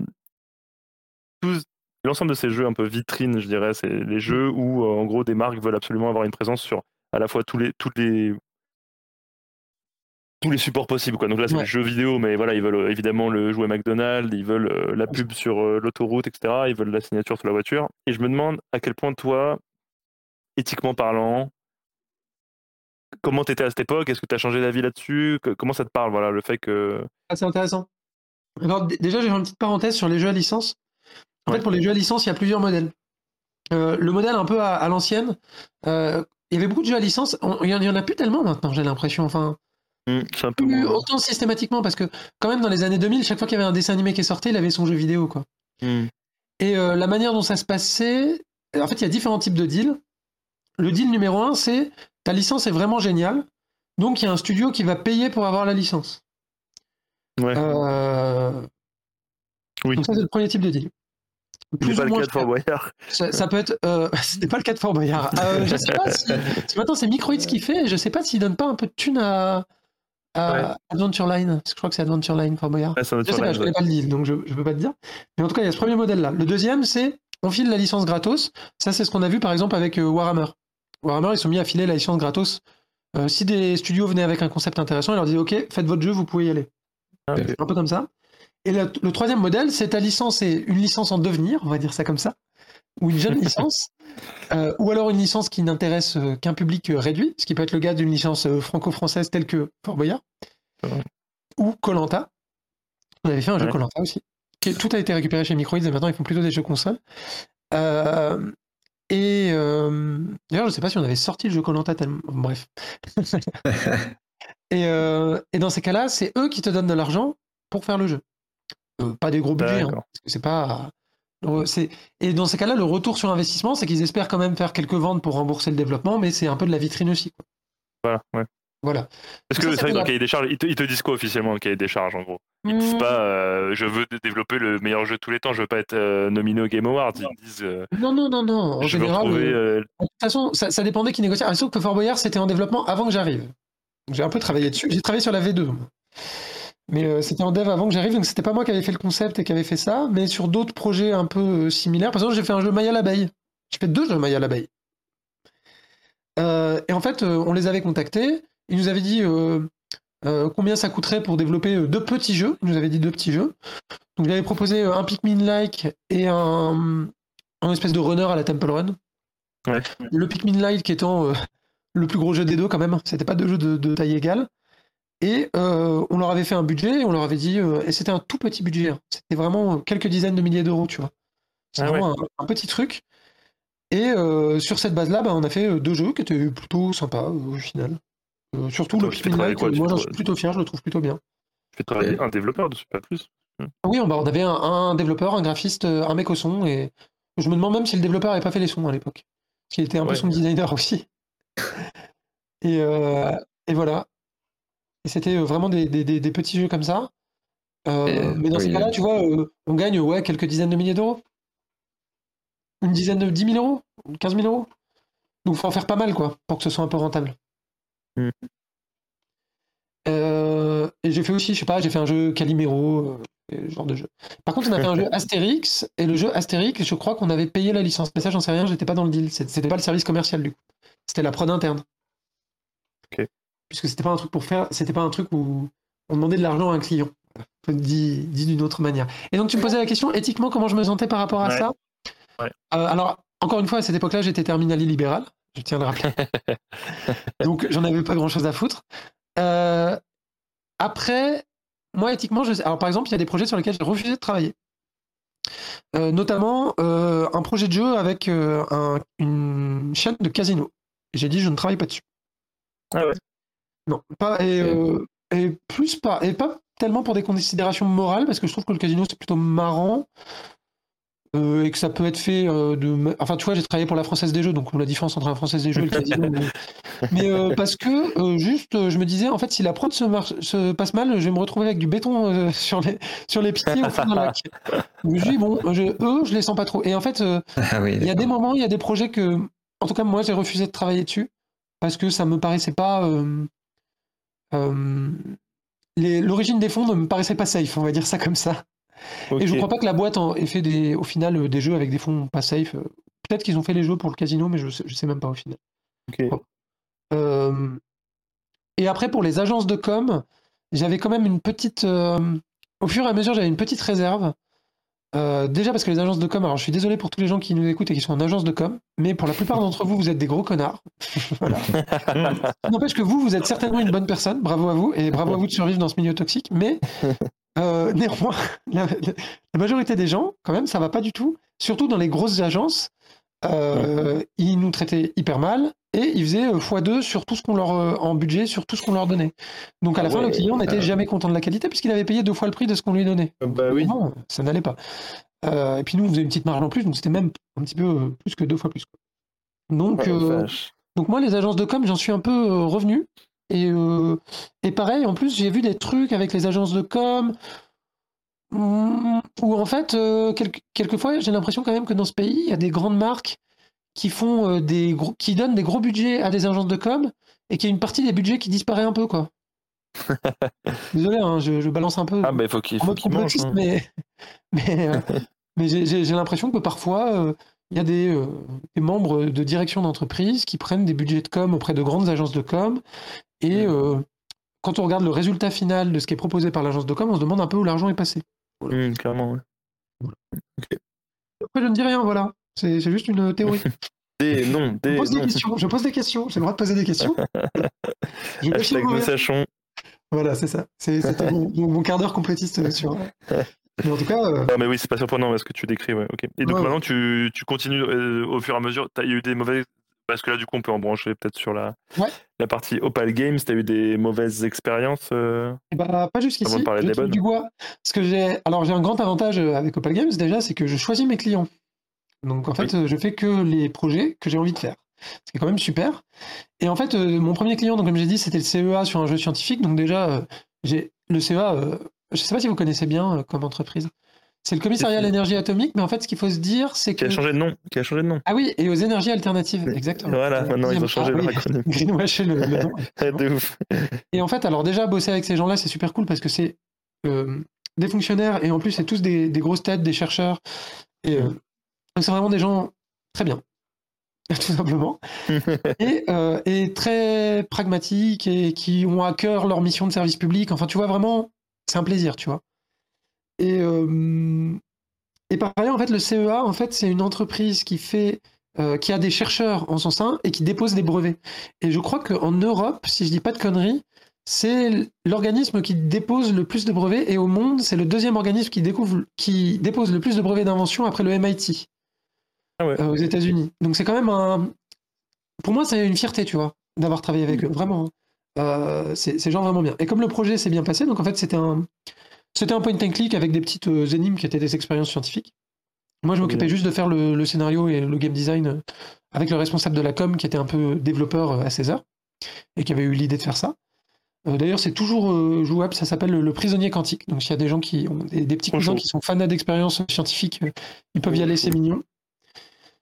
Euh, Et donc, après, en fait, ils m'ont recommandé pour bosser avec des, des entreprises un peu dans le, le périmètre, quoi. Euh, ce qui fait que je- là, je bosse avec le CNRS, je bosse avec le laboratoire des sciences sur le climat. Euh, j'ai failli bosser avec, je me rappelle plus le nom de cette école très très bien, euh, Normal Sup. J'ai failli bosser avec eux, donc toujours dans ce même écosystème. Donc ça m'a permis d'avoir des clients euh, institutionnels. Après, les clients institutionnels, il y a un petit problème, c'est que Ils payent pas. bah si, ils payent. Alors ils payent toujours, mais un peu tard. Paye pas assez pour toi. Par contre, Ah ils payent toujours. Par contre, ils payent pas assez parce qu'en fait, si tu veux avoir un gros budget, il faut faire. euh, déjà, ils sont un peu dépendants des subventions privées pour euh, te filer des budgets. Et euh, il faut faire un appel d'offres, surtout si tu as des gros budgets. Hum, bah oui. Donc, moi, j'ai pas du tout la force de frappe tout seul de remplir des dossiers d'appel d'offres. C'est-à-dire, je vais, je vais me Oui. crever à faire ça. Je vais, Et comment tu je fait peux alors, avoir du que coup des petits projets avec eux. Donc, c'est pas pérenne dans le temps de n'avoir que ça comme client. Après, je vais aller voir ma liste de clients parce que je me rappelle plus qui j'ai eu après directement. Euh, Il a l'air d'être Alors. hyper quali ton le prisonnier quantique. Hein. Ouais, c'est sympa. hein. C'était, en plus, c'est un jeu, je t'ai dit, la dev lui-même, on a embauché un graphiste, euh, euh, et, c'est, et les, les expériences sont sympas, il y a des petites vidéos explicatives, euh, et ça a un peu tourné dans les écoles, et ça marchait bien. Et euh, après, je pense que c'est un jeu plutôt pour les petits génies, mais les petits génies vont se régaler, tu vois. Mm. Et euh, tu pouvais aussi jouer aux expériences un peu à part. Donc, si un prof de physique voulait juste faire l'expérience de physique, il pouvait la montrer sur euh, le projet, quoi. Ah ouais. Il y a même un teaser interactif. Alors ça, Alors là, incroyable. Non, non, mais c'était. Et puis, il avait fait Dans une. le futur. C'était le responsable com, il avait fait une belle petite campagne de com autour, ça avait, ça avait bien tourné et tout. Euh, et là, le projet que je fais pour le CNRS s'appelle euh, Climat Risque. Et c'est un jeu euh, où tu prends des décisions euh, politiques sur le climat et tu vois un petit peu les effets que ça a. Et à l'intérieur, on a intégré un moteur de simulation des événements extrêmes. Parce qu'en fait, une chose que je ne savais pas, c'est on dit le réchauffement climatique ou le changement climatique. Mais on se dit, bon, il va faire plus chaud, quoi. La température augmente, c'est ça qu'on entend à la télé. On commence quand même à entendre, et c'est un peu plus présent dans les médias maintenant, que en fait, ça augmente le nombre d'événements extrêmes climatiques. Donc les événements extrêmes, c'est quoi? C'est genre les inondations, les vagues de froid, les vagues de chaleur, les sécheresses, ce genre de trucs. Donc nous, à l'intérieur, on a un moteur euh, un peu prédictif qui a été fait par un stagiaire là-bas, qui montre un peu... Pour euh, le jeu ou pour autre chose Euh, En général, et qu'on a intégré dans le En jeu. général. Ah, trop bien. Voilà. Euh, qu'on a intégré de manière un peu simplifiée, bien sûr. Un moteur qui tourne à l'intérieur, ça c'est pas possible. Mais euh, en on a fait des extraits de l'échantillon de données que ça a calculé, qu'on a mis dans le jeu. on. Trop bien. Il sort quand? Euh, Il y a déjà une version qui est en ligne, mais normalement, là, on est en train de finir euh, la V3, parce que ça fait des... En fait, j'ai commencé à travailler dessus au- juste avant le confinement, et à la base, c'était un jeu qui devait être pour le Palais de la Découverte, sur borne, Ah, et il y a eu le confinement, et c'est devenu un jeu web, et en fait, comme c'est devenu un jeu web pendant le confinement, c'est devenu un enjeu de communication, parce qu'en fait, ils avaient que ça qu'ils pouvaient présenter, et donc euh, on a fait V1, V2, V3, V... et là, on en est à la V4, je crois. ok, trop Voilà, bien. T'as un lien déjà, partager? euh, Je trouve même pas. Ah oui, oui, attends, j'en ai un tout de suite. Attends, parce que c'est- c'est écrit en- L'idée d'appeler ça euh, climat risque. Et euh, à quand le, Immédiatement. quand le 4X euh, qui utilise ça? Ah ouais, bah, euh, je crois qu'il y a des... Alors, c'est la grande mode en ce moment, hein, les, les- les jeux, euh, les jeux un peu type euh, 4X écologique. Euh, Tu je vous penses mets à. sur, Tu euh, penses à. Discord. Ouais, mais il est sur Discord, bah, Marty partagera, ouais. Je l'ai mis. Parfait. Si vous voulez tester, il y a une version web, il y a une version mobile. Euh, là, c'est la... c'est encore la V3, je crois. La V4 sort dans deux... Allez, bon, j'espère que mon client qui écoute pas, mais dans deux semaines, je pense. Qu'en fait, le problème, c'est que c'est un projet qu'on a commencé il y a très longtemps et moi, je bosse avec un dev.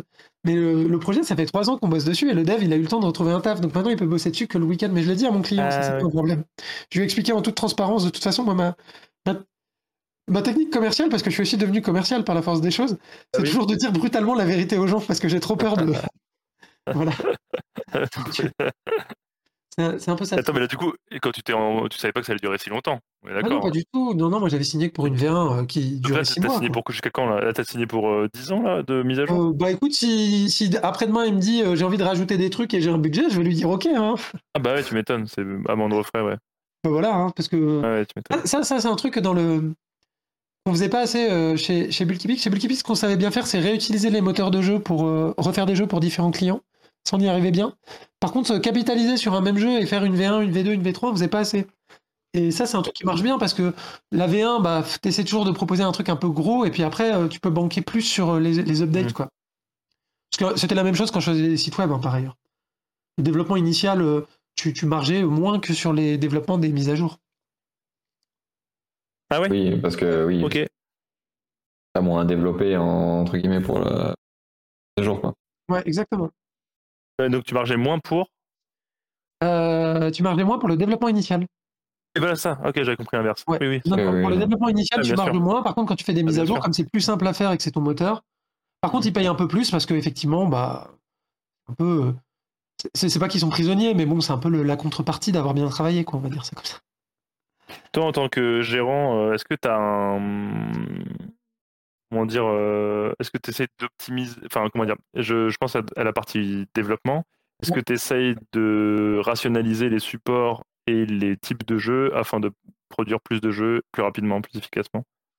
Euh, non, parce qu'en fait, euh, le problème que j'ai, c'est que quand même, euh, quand tu fais un, un- un- un jeu avec un client, très souvent, il a besoin d'un seul jeu. Il n'a pas besoin de deux jeux. Une fois qu'il a fait son jeu, c'est fini. Quoi. Tu vois, une marque, euh, une marque, Mhm. elle fait son jeu, elle est contente, et puis euh, deux ans après, elle en refait un, tu vois, peut-être. Mais deux Mhm. ans après ou trois ans après. Euh, donc en fait, les moteurs de jeu, c'est toujours un peu des propositions, euh, et c'était déjà le cas chez Bulky c'est un peu sur, euh, sur mesure. Ce qui n'empêche que tu peux proposer, proposer le même type de jeu à deux clients différents, mais moi j'ai. Enfin, à l'époque de Bulky on faisait quand même entre 30 et 50 projets clients par an, c'était quand même gros. Hein. Et, euh, et donc tu pouvais proposer un peu les mêmes jeux à deux personnes totalement différentes, à droite à gauche. Euh, Pareil, toujours en toute transparence, en leur disant voilà, on a ce moteur-là, vous voulez qu'on le réutilise Oui, merci, au revoir. Quoi. Moi, j'ai pas cette voilure-là. Et du coup, je fais plutôt des propositions vraiment sur mesure pour les clients. C'est-à-dire, les clients ont un besoin spécifique et je réponds à leurs besoins spécifiques. Oui, d'accord, mais ça, dans ça t'aurais pu avoir un framework. Si vous, si vous êtes client dans un budget incroyable. Euh, ouais, bah en fait, pour l'instant, euh, en termes de framework, j'ai travaillé sur Unity et sur Construct. J'ai aussi fait un projet sur Unreal une fois. Euh, mais c'était un truc un peu particulier, euh, avec une beaucoup plus grosse équipe. euh, et au sein d'une production plus large. Mais euh, sinon, non, non, j'utilise Unity. En général, par contre, j'essaie de travailler avec les mêmes développeurs. Ouais. Au fil du temps, parce que on, on capitalise un peu là-dessus. quoi. Ok, ok. Attends, du coup, pour, euh, pour bien, bien comprendre le truc, toi, au sein d'Opal Games, donc, tu proposes aussi, donc, tu proposes des concepts et. Euh, Ouais. What? Et tu, parce que là, tu as parlé aussi de technologie et de moteur de jeu.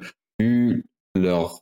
Comment ça se passe? Tu leur proposes, tu leur dis, bah, vous, faut, il faut bosser là-dessus, il faut utiliser ça, ou démarche des.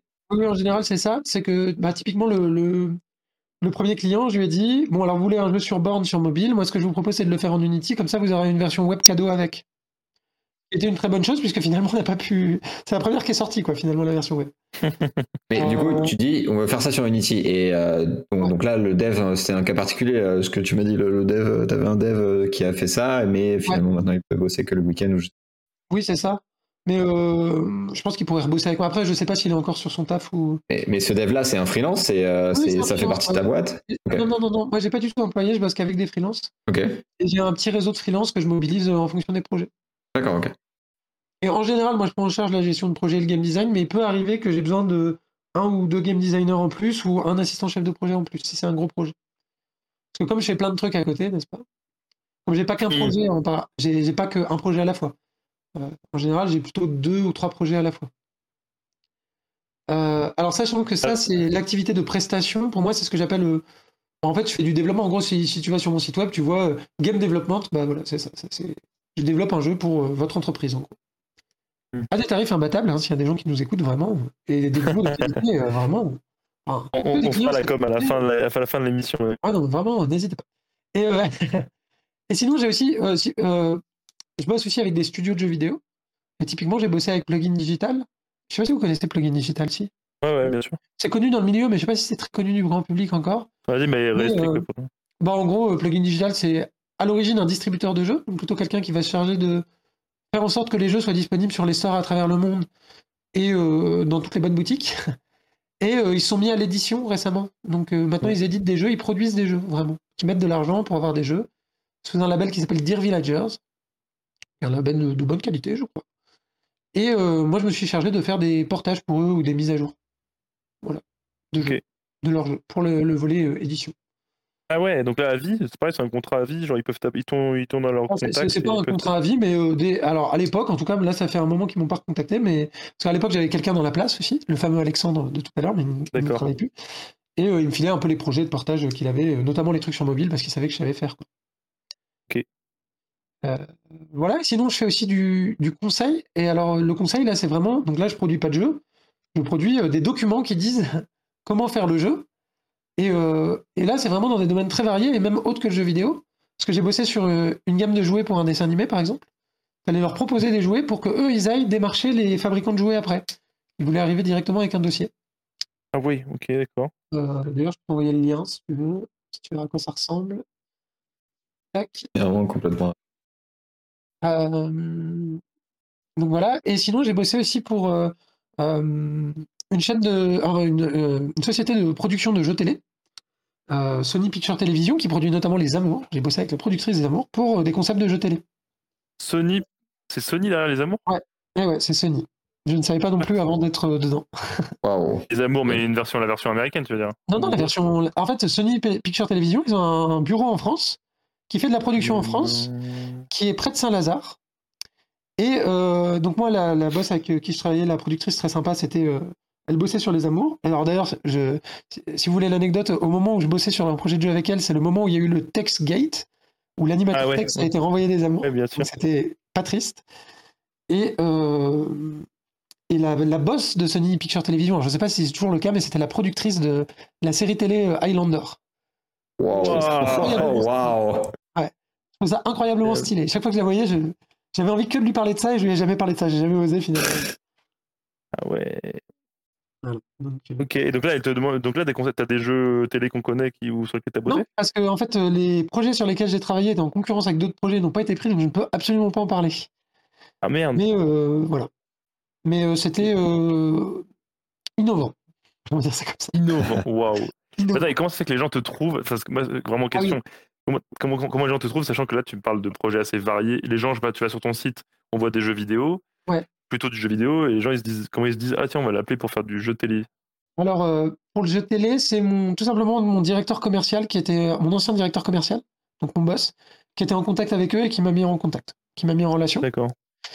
Euh, et euh, pour euh, le projet Jouet, parce que j'ai donc cette gamme de jouets que j'ai fait pour des dessins animés, c'était une ancienne collègue qui est allée travailler au service. euh, En fait, chez TF1, on sait pas. Alors, donc elle travaille chez TF1, je l'ai pas dit, la chaîne de télévision.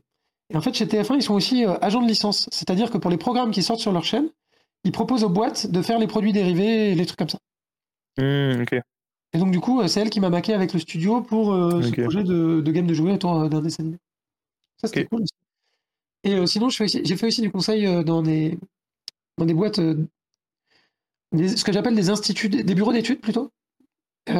Type BVA, par exemple, si vous connaissez BVA, ils sont connus parce qu'ils font les, les sondages politiques, euh, comme d'autres, hein, c'est pas les seuls.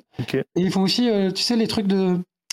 les tests consommateurs, où tu viens, tu goûtes des yaourts et tu les notes. Ah oui, ok. Et Ouais. ils ont, d'ailleurs, euh, quand je suis allé chez eux, ils ont un faux supermarché à l'intérieur de ces- chez eux, c'est incroyable. Et non, Et- pourquoi? Un, faux supermarché où ils placent les produits, et en fait, les gens se baladent dedans et ils regardent ce que les gens regardent en priorité dans les packaging. Waouh. Avec des caméras et Et tout. t'as Waouh. t'as gamifié ça? Non, moi, j'ai pas bossé là-dessus. Moi, je bossais pour une, euh, une nouvelle unité qu'ils ont construite en tant que consultant extérieur en gamification. Sur, euh, alors, je sais pas si vous connaissez le, le terme, mais euh, le nudge, ça vous dit quelque chose ou pas du tout? Oui. oui. Toi, vous connaissez? Bon, je réexplique pour les gens qui nous écoutent, mais en gros, l'idée, c'est de se dire on est un organisme public ou une entreprise et on veut que les gens adoptent un comportement vertueux euh, et on veut leur donner les indications pour le faire. Je vais m'expliquer beaucoup plus clairement avec un exemple. Par exemple, les gens sont dans la rue, ils jettent leur papier par terre. Comment faire pour qu'ils arrêtent de jeter leur papier par terre? Bah, Par exemple, au sol, on met des petits pas verts qui mènent vers la poubelle. Voilà, ça c'est un nudge. Ça coûte pas cher. On peut le mettre facilement. Donc c'est ce qu'on appelle en français une incitation douce. Et, euh, à moins, et donc c'est à moindre frais, on déploie ça et ça a des effets quand même assez euh, impressionnants. Sachant que l'exemple le plus connu du nudge, c'est l'aéroport de. Rotterdam. Euh, Ils Ah. ont mis une mou- un sticker de mouche dans un urinoir. Et euh, comme ça, les mecs, ils visent la mouche et comme ça, il y a moins de nettoyage à faire. De Rotterdam, ça? Ouais, euh, la- l'aéroport, euh, je sais pas si Rotterdam ou Amsterdam, c'est l'aéroport de Schiphol. Mais je sais plus, euh, je sais plus. Je, je- je crois que c'est Rotterdam, mais peut-être que je me trompe. Schiphol Airport, attends, je vérifie, je vérifie mon info. C'est Amsterdam, autant pour moi, c'est pas Rotterdam. My bad, j'ai inversé les deux. Euh, donc voilà. Donc, euh, et pour les nudges, donc euh, le, le concept, c'est qu'ils avaient des entreprises qui venaient les voir euh, pour leur dire voilà, nous on aimerait améliorer ça. Donc par exemple, la propreté dans les Wigo avec la SNCF. Et donc ils réunissaient plein de gens qui travaillaient à la SNCF pour partager sur ce type de problématique et trouver des On va idées. mettre des poubelles, waouh. Alors, sachant qu'il n'y avait pas la place de mettre de poubelle en plus, mais si tu vas dans un Wigo, euh, t'as la poubelle tu qui a verras un que sur nom, la là. poubelle, il y a un petit monstre qui s'appelle Oui, Poubellator monstre. et qui dit nourrissez-moi. Et ben c'est moi qui ai dessiné c'est le toi. premier, Mais Poubellator- non. le premier Poubellator. Mais non. Incroyable. Tu sais qu'à chaque fois que je vois ça, je me dis, mais qui est le con qui a fait ce truc-là Ben, c'est moi. Vraiment, je me dis, et je me dis, alors non pas parce que ça marche pas, mais je me dis, Ah, ça on en est arrivé là. Bah oui, justement, parce que ça marche bien. Je me dis, putain, on en est arrivé là, je vois ça, je me dis, putain, on est obligé de mettre un monstre sur une poubelle Ouais. pour se rappeler que. Et je tu veux, et tu veux que je te dise euh, l'origine de ça, c'est que j'ai repensé à la poubelle du parc Astérix là. Tu sais celle qui parle. et Ah oui, celle qui fait du papier. Exactement. Ah oui, oui. C'est ça l'inspire. Et donc, Ah, euh, bien. Poubellator, euh, Ah, Incroyable. Je revendique, je revendique la paternité de Poubellator dès que j'en ai T'as pas l'occasion. eu ton. Mais ce qui est drôle d'ailleurs là-dessus, je, je pensais qu'il y avait double truc. Il y avait à la fois le fait que ça attirait l'œil, les gens mettaient le papier. Je pensais Ouais. aussi que je pensais aussi, pardon, que ça simplifiait aussi le ramassage des poubelles en me disant. Du coup, ils ont plus qu'un seul endroit où ils peuvent, euh, où ils prenaient les places. ce qui se passait avant, c'est que les gens laissaient, euh, alors soit ils laissaient les trucs en vrac, soit ils laissaient le sac sur leur poubelle parce qu'ils savaient pas où était la poubelle. Ah. Et aussi, c'était l'idée euh, que si tu voyageais en famille avec des gamins, ça c'est souvent là où tu vas manger, avoir un pique-nique et des trucs comme ça. Les gamins, ils seraient contents d'aller mettre le truc à la poubelle parce que c'est un monstre. Mmh, ok. Il y avait aussi ce, ce biais-là. Donc voilà, ça c'est un exemple de truc sur lequel j'ai bossé, mais j'ai bossé pour euh, plein de boîtes différentes avec eux. Je crois que j'en ai fait au moins 10 ou 15 avec eux. quoi. Ah ouais, mais là, t'as, t'as, t'as- attends, de Opal Games, c'est 2017. T'as fait, mais t'as fait combien de clients? T'as eu combien de clients? Bah, pas tant Combien de projets si tu, regardes mon, si tu regardes mon site, j'ai fait 1, 2, Ouais, j'ai 3, vu. 4, 5, 6, 7, 8, 9. Bah, ça fait 9 en 6 ans, hein, c'est pas énorme. Hein. Bon, là, j'en ai en cours Ah, attends. Non, mais attends, sur. Ah oui, non, mais après, je parle même en, en perso, parce qu'en perso, t'as plein de jeux qui sont sortis, plein de clients que tu viens de nous citer. Enfin, ça fait beaucoup d'expérience, quoi. Ah bah ouais, bah, on bosse aussi. Tu bosses, euh, ça bosse à Opal Games. Bah, on s'ennuie jamais. Alors, après, le petit problème que j'avais, c'est qu'en fait, euh, alors en fait, mon objectif au début, quand j'ai créé la boîte, c'était de me dire, si je retourne dans le jeu vidéo, je veux pas avoir honte de ce que j'ai fait. Et donc, euh, je m'étais dit, il faut que je sorte des jeux. Alors, moi, j'ai jamais développé de jeu en propre parce que j'ai jamais eu le temps, mais c'est toujours l'objectif. Et il faut que j'ai un, po- un portfolio de clients qui ait un peu de la gueule, quoi, qui ait un truc un peu sympa que je puisse montrer dans mon portfolio. Et une fois que j'ai accompli ça, d'ailleurs, je reviendrai sur le volet jeu parce qu'on n'a pas du tout parlé du volet jeu parce que je fais aussi de l'édition. Ah oui. Euh, je faisais de l'édition. J'ai fait deux fois de l'édition, on va dire même plus précisément. Euh, et en fait, euh, je m'étais dit, bon, mon objectif, c'est de monter un peu en gamme de clients, c'est-à-dire d'avoir des clients de plus en plus prestigieux avec des plus en plus gros budgets. Parce qu'en fait, le problème, c'est qu'au début, tu vois, tu fais des projets one-shot, mais tu gagnes quelques milliers d'euros répartis sur six mois, donc c'est un peu pénible. Alors que quand tu fais des plus gros projets, bon, déjà, tu touches des plus grosses sommes, même si c'est étalé. dans le Argent. Voilà, bah oui, bah, il faut bien hein, pour se payer le salaire. il faut vivre. Et, euh, et c'est aussi pour ça que cette année l'année dernière, j'ai commencé à redonner des cours pour avoir aussi de l'argent qui arrive un peu tout le temps. Parce que le problème, c'est que quand tu Mmh. fais des gros projets, bah, tu es payé d'une grosse facture tous les six mois, mais bon, entre les deux, euh, parfois, euh, ça bricole un peu, quoi. Ah, mais elle peut pas, t'arrives pas, justement, je, pensais à la question, arrives-tu à en vivre et si oui, depuis quand? Euh, oui, au bout de un an. Un an. Et t'as un Ouais. salaire euh, que t'as retrouvé de Alors, j'ai un, un salaire qui est bien moindre qu'avant. Euh, sachant qu'avant, je gagnais déjà pas très bien ma vie. Euh, pour un, un bac plus 5, euh, j'avais pas un salaire mirobolant. En revanche, j'ai beaucoup plus de pouvoir d'achat qu'avant. Alors, c'est un peu contre-intuitif. Ah ouais? C'est-à-dire, j'ai un salaire qui est moindre qu'avant. Euh, à peu près, euh, je sais pas, 70% de mon ancien salaire, on va dire ça comme ça. Mais euh, tous mes frais passent sur mon entreprise. Donc j'ai besoin d'acheter un téléphone, c'est mon entreprise. Ah un ordinateur, c'est mon entreprise. J'ai un déjeuner d'affaires, c'est mon entreprise. Euh, j'ai euh, donc tu vois. Et en plus je jeunes paye pas la. TVA. Donc c'est à dire que Oui. par exemple si je dois payer un téléphone 700 balles, je le paye sans la TVA et euh, avant impôt, puisque je le paye Ouais, sur le compte de l'entreprise. Donc Ouais. en, en brut, sur le brut quoi, je le paye. Donc en fait j'ai beaucoup plus de pouvoir d'achat qu'avant. Ah ouais. Ça c'est cool, très bien. Mais euh, non, je me verse pas un très gros salaire. euh, parce, parce que j'aime pas trop payer d'impôts. Parce que j'ai la chance euh, d'avoir un appart, donc j'ai pas de loyer à payer. Donc déjà, ça, ça fait quand même la différence. Mmh, Pas pour les gens, c'est quand même le premier poste de dépense. clairement, ouais. Et donc du coup, j'ai pas forcément besoin de me verser beaucoup d'argent. Je préfère qu'il y ait un peu d'argent sur la boîte le jour où je me lancerai enfin à faire des jeux. Et donc euh, pour revenir sur ce que je disais, euh, à un moment, en fait, c'est au bout de, je crois que c'est au bout de deux ans de boîte, je me suis dit, mais en fait, t'as pas sorti de jeu euh, vraiment toi. Et tu fais des jeux pour les entreprises. Et quand même, un truc qui marchait bien chez Bulky Pig, c'est qu'ils voyaient qu'on avait un studio de développement de jeux, qu'on sortait des jeux, qu'on éditait des jeux, sachant que pour des clients, éditer un jeu ou développer un jeu, c'est la même chose. hein. Ils font pas du Mhm. tout la différence. hein. Ah ouais Ok, Ah non, non, non, pas du tout. Même, de, même si tu leur expliques, ils comprennent. d'accord. C'est- la même chose. Donc en fait, je me suis dit, bah, je pourrais éditer des jeux. Et euh, à ce moment-là, euh, bon, je me suis dit pourquoi pas. En plus, je me suis dit, ça m'amuserait de voir un peu tout le process. De... Parce que ce côté-là, je l'avais pas trop trop fait. Et euh, à cette époque-là, j'avais été voir sur. tu sais, il y a ce concours de jeux vidéo en 48 heures, là, c'était Game Jam qui s'appelle. J'ai jamais su comment ça se prononçait, Ludum Dare ou Ludum Dare. Ouais, d'arrêt, ouais. Voilà. Et j'avais pris, j'avais contacté le top 10. Je leur avais dit, coucou, vous faites pas votre- une version mobile de votre jeu? Et euh, il y en a qui m'ont dit, euh, des Ukrainiens, qui m'ont dit, euh, bah oui, nous, on, on fait notre jeu, on est en train de faire une version mobile. Je leur dis, bah si vous voulez, moi je bossais chez un éditeur, donc euh, j'ai des contacts. il se trouve que j'avais un mon ancien collègue et un voisin de bureau pour travailler chez Apple. J'ai des contacts chez Apple pour négocier des mises en avant, des trucs comme ça. Donc euh, si vous voulez, euh, je connais un peu le process. En plus, vous, vous êtes développeur, peut-être que ça vous fait chier d'apprendre. Ils m'ont dit, oui, oui, ça nous fait chier d'apprendre. Donc si vous voulez, j'édite le jeu. Et donc voilà, c'est comme ça que je me suis retrouvé à éditer un jeu donc, qui s'appelle Power Node, qui est un petit puzzle game, euh, un peu dans un esprit euh, mini-métro, on va dire, où tu dois relier des Ouais. sources d'énergie et, et, et faire des petits calculs mathématiques. C'est un puzzle game un peu zen, un peu mignon et un peu euh, Apple friendly, on va dire. Et euh, je l'ai sorti. Pour et les débiles, effectivement, c'est ça que tu veux dire Bravo. Non, non, je dis Apple friendly non, pour les gens qui aiment les univers euh, arty. C'est ça que je voulais dire, pour les débiles. Sinon, j'aurais dit euh, autre chose. Pour les débiles. Je l'aurais pas formulé comme ça. Non, je ne pense pas que les gens euh, sur Apple Non, mais bien tous des sûr, débiles. bien sûr, bien sûr. je- Pas tous, pas tous. Pas tous. PAE, PAE. On- on- voilà, on, on les tolère. Euh, et, euh, et donc le jeu est sorti. Au début, ça a marchouillé, ça a pas trop bien marché. Parce qu'en fait, euh, si tu veux, les mises en avant avec Apple, c'est un petit peu au petit bonheur la chance. Quoi, hein. Ils vont pas te dire oui, oui, on vous met en avant, il n'y a pas de problème. Et en fait, euh, comme les chiffres étaient pas mauvais euh, et qu'on le sortait en premium et qu'ils aimaient bien avoir des petits jeux premium euh, pour euh, les gens qui aimaient encore ça chez eux, on a eu une super mise en avant aux États-Unis. Alors là, on a explosé. euh, enfin, Ah ouais? Ouais, ouais, c'est-à-dire, j'ai- pas fait euh, des, j'ai pas fait des millions, j'ai même pas fait des centaines de milliers, mais on a fait des dizaines de Des milliers, dizaines euh, de ventes. Ah ouais. Ah ouais. Donc euh, c'était quand même pas mal Pour, du tout. euh, pour le jeu, j'avais vu un trailer la dernière fois que j'avais checké là, Ouais. ton presse et ouais, ça avait l'air d'être un jeu cool, tu vois, mais je bon. C'est un vrai petit jeu, hein, c'est un jeu à deux balles, hein, franchement. c'est- Mais surtout que, alors je me rends pas compte en plus la, la chronologie, mais comme en effet, comme tu citais Mini Metro, C'est sorti après, c'est euh, sorti un an après Mini Metro. Mini Metro était pas sur mobile à l'époque, je crois. ah ok. Donc euh, ça a peut-être joué dans le truc. En cas, le je m'étais dit que ça marcherait bien, et du coup ça, ça a bien pris. Les devs ont été très contents, mais alors, tu vois, quand tu édites des jeux, mais ça je l'avais déjà vu chez Bulkypix, en fait, tu as deux cas de figure avec les devs.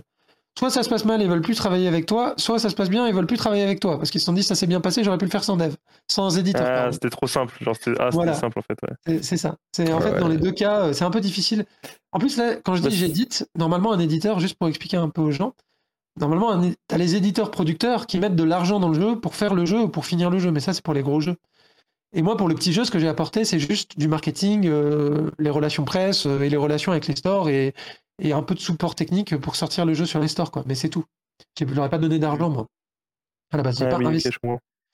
Donc c'est dans ce modèle-là, dans ce modèle où tu n'investis pas, c'est difficile de fidéliser les développeurs. C'est ça que je voulais. surtout, après, en plus, je pense qu'ils ont, aussi appris de toi et ils se sont dit, bon, ok, vas-y, euh, maintenant. oui, bah, clairement. hein. Clairement, d'ailleurs, je ne sais même pas si jeu. J'ai juste euh, checké quand il y a eu l'invasion ukrainienne s'ils étaient euh, en Ukraine que s'ils étaient en sécurité. Ça a été le cas, mais ils ont réussi à se barrer. Mais bon, c'est un peu, un peu compliqué. Et donc, euh, fort de cette expérience d'édition, euh, un jour, j'ai un, Un pas pote- fragile. Voilà, on va parler d'un pas fragile. J'ai un pote qui m'envoie un tweet de Doc Giro, donc le développeur d'un pas fragile, Mhm. et qui dit euh, bah, J'ai perdu mon éditeur, je vais sortir un pas fragile à, à- à- à l'arrache, vas-y, j'en ai marre. Et moi, c'est marrant parce que un pas fragile, c'est un jeu que. En fait, euh, moi, je suis très dans les indie games, les machins comme ça. Tu vois, je regarde les, les résultats de l'IGF tous les ans, je teste Bien les sûr. jeux, j'aime trop ça. Donc, un pas fragile, je connaissais bien le dossier, on va dire. Donc, je me suis dit Bon, bah écoute, euh, personne, mais je vais prendre contact avec lui, quoi. On sait jamais. Parce que le, prix avait déjà eu, le jeu avait déjà eu son prix euh, à l'IGF, prix du meilleur jeu étudiant. Je me suis dit, euh, puis en plus, il a perdu un éditeur, c'était probablement un éditeur euh, plus conséquent que moi. Et c'était le cas, c'était un éditeur plus conséquent que moi. On va pas dire qui, mais Dis, là, tu peux pas. Non, je ne peux pas. C'est parce que c'est une information confidentielle. Ah ouais, parce que je crois que ah, qu'il avait dit, moi. Ok. Euh, Peut-être qu'il l'a dit, mais c'était pas Ubi, du coup. D'accord, ok. Mais en tout cas, je peux dire que c'était pas Ubi. euh, Ubi ne fait plus de. Ils éditent pas des, des petits jeux comme ça. C'est plus trop leur truc. Et donc, je lui ai proposé, je lui ai dit, bah Oh, regarde, voilà, trop bien. Euh, comment ça s'est passé Euh, Est-ce que tu veux qu'on sorte le jeu? Donc pareil, hein, je lui ai filé du support technique, un peu de relations presse, un peu de marketing. Après, je lui ai dit voilà, euh, en relation presse, je le fais avec mes petites mains. euh, je pense que tu- en tant que youtubeur connu, tu as plus de force de frappe que moi en com.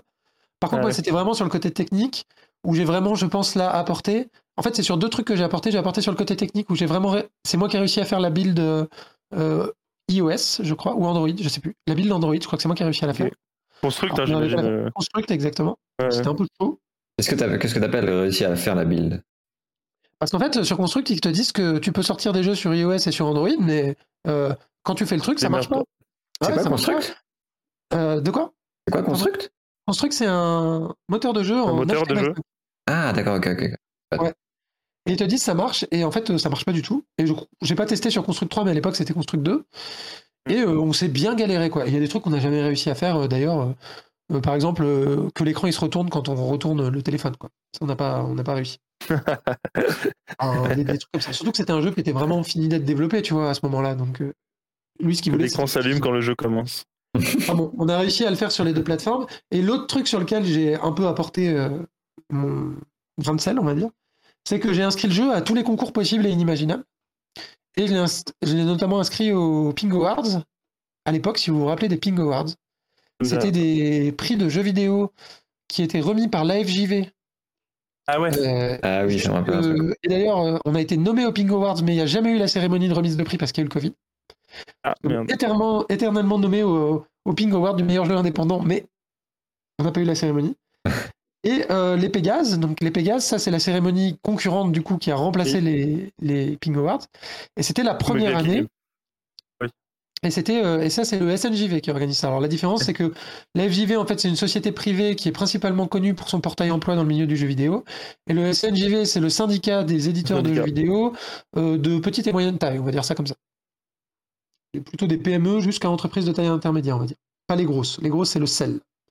Genre Ubisoft et tout ça. Enfin, Ubisoft ils sont peut-être au SNJV, remarque, je sais pas. Bref. Et donc euh, je l'ai soumis au Pégase. Euh, j'ai fait un peu de, de, bah, de, de communication là-dessus et tout. Et on a été nommé pour De Pégase meilleur personnage et meilleur premier jeu. Et on a eu meilleur premier jeu euh, deux jours avant le confinement. Voilà, et donc ça c'était trop cool. Déjà j'étais trop content pour lui parce que bah, il avait déjà eu un prix, il avait de nouveau un prix, donc ça c'était vraiment super.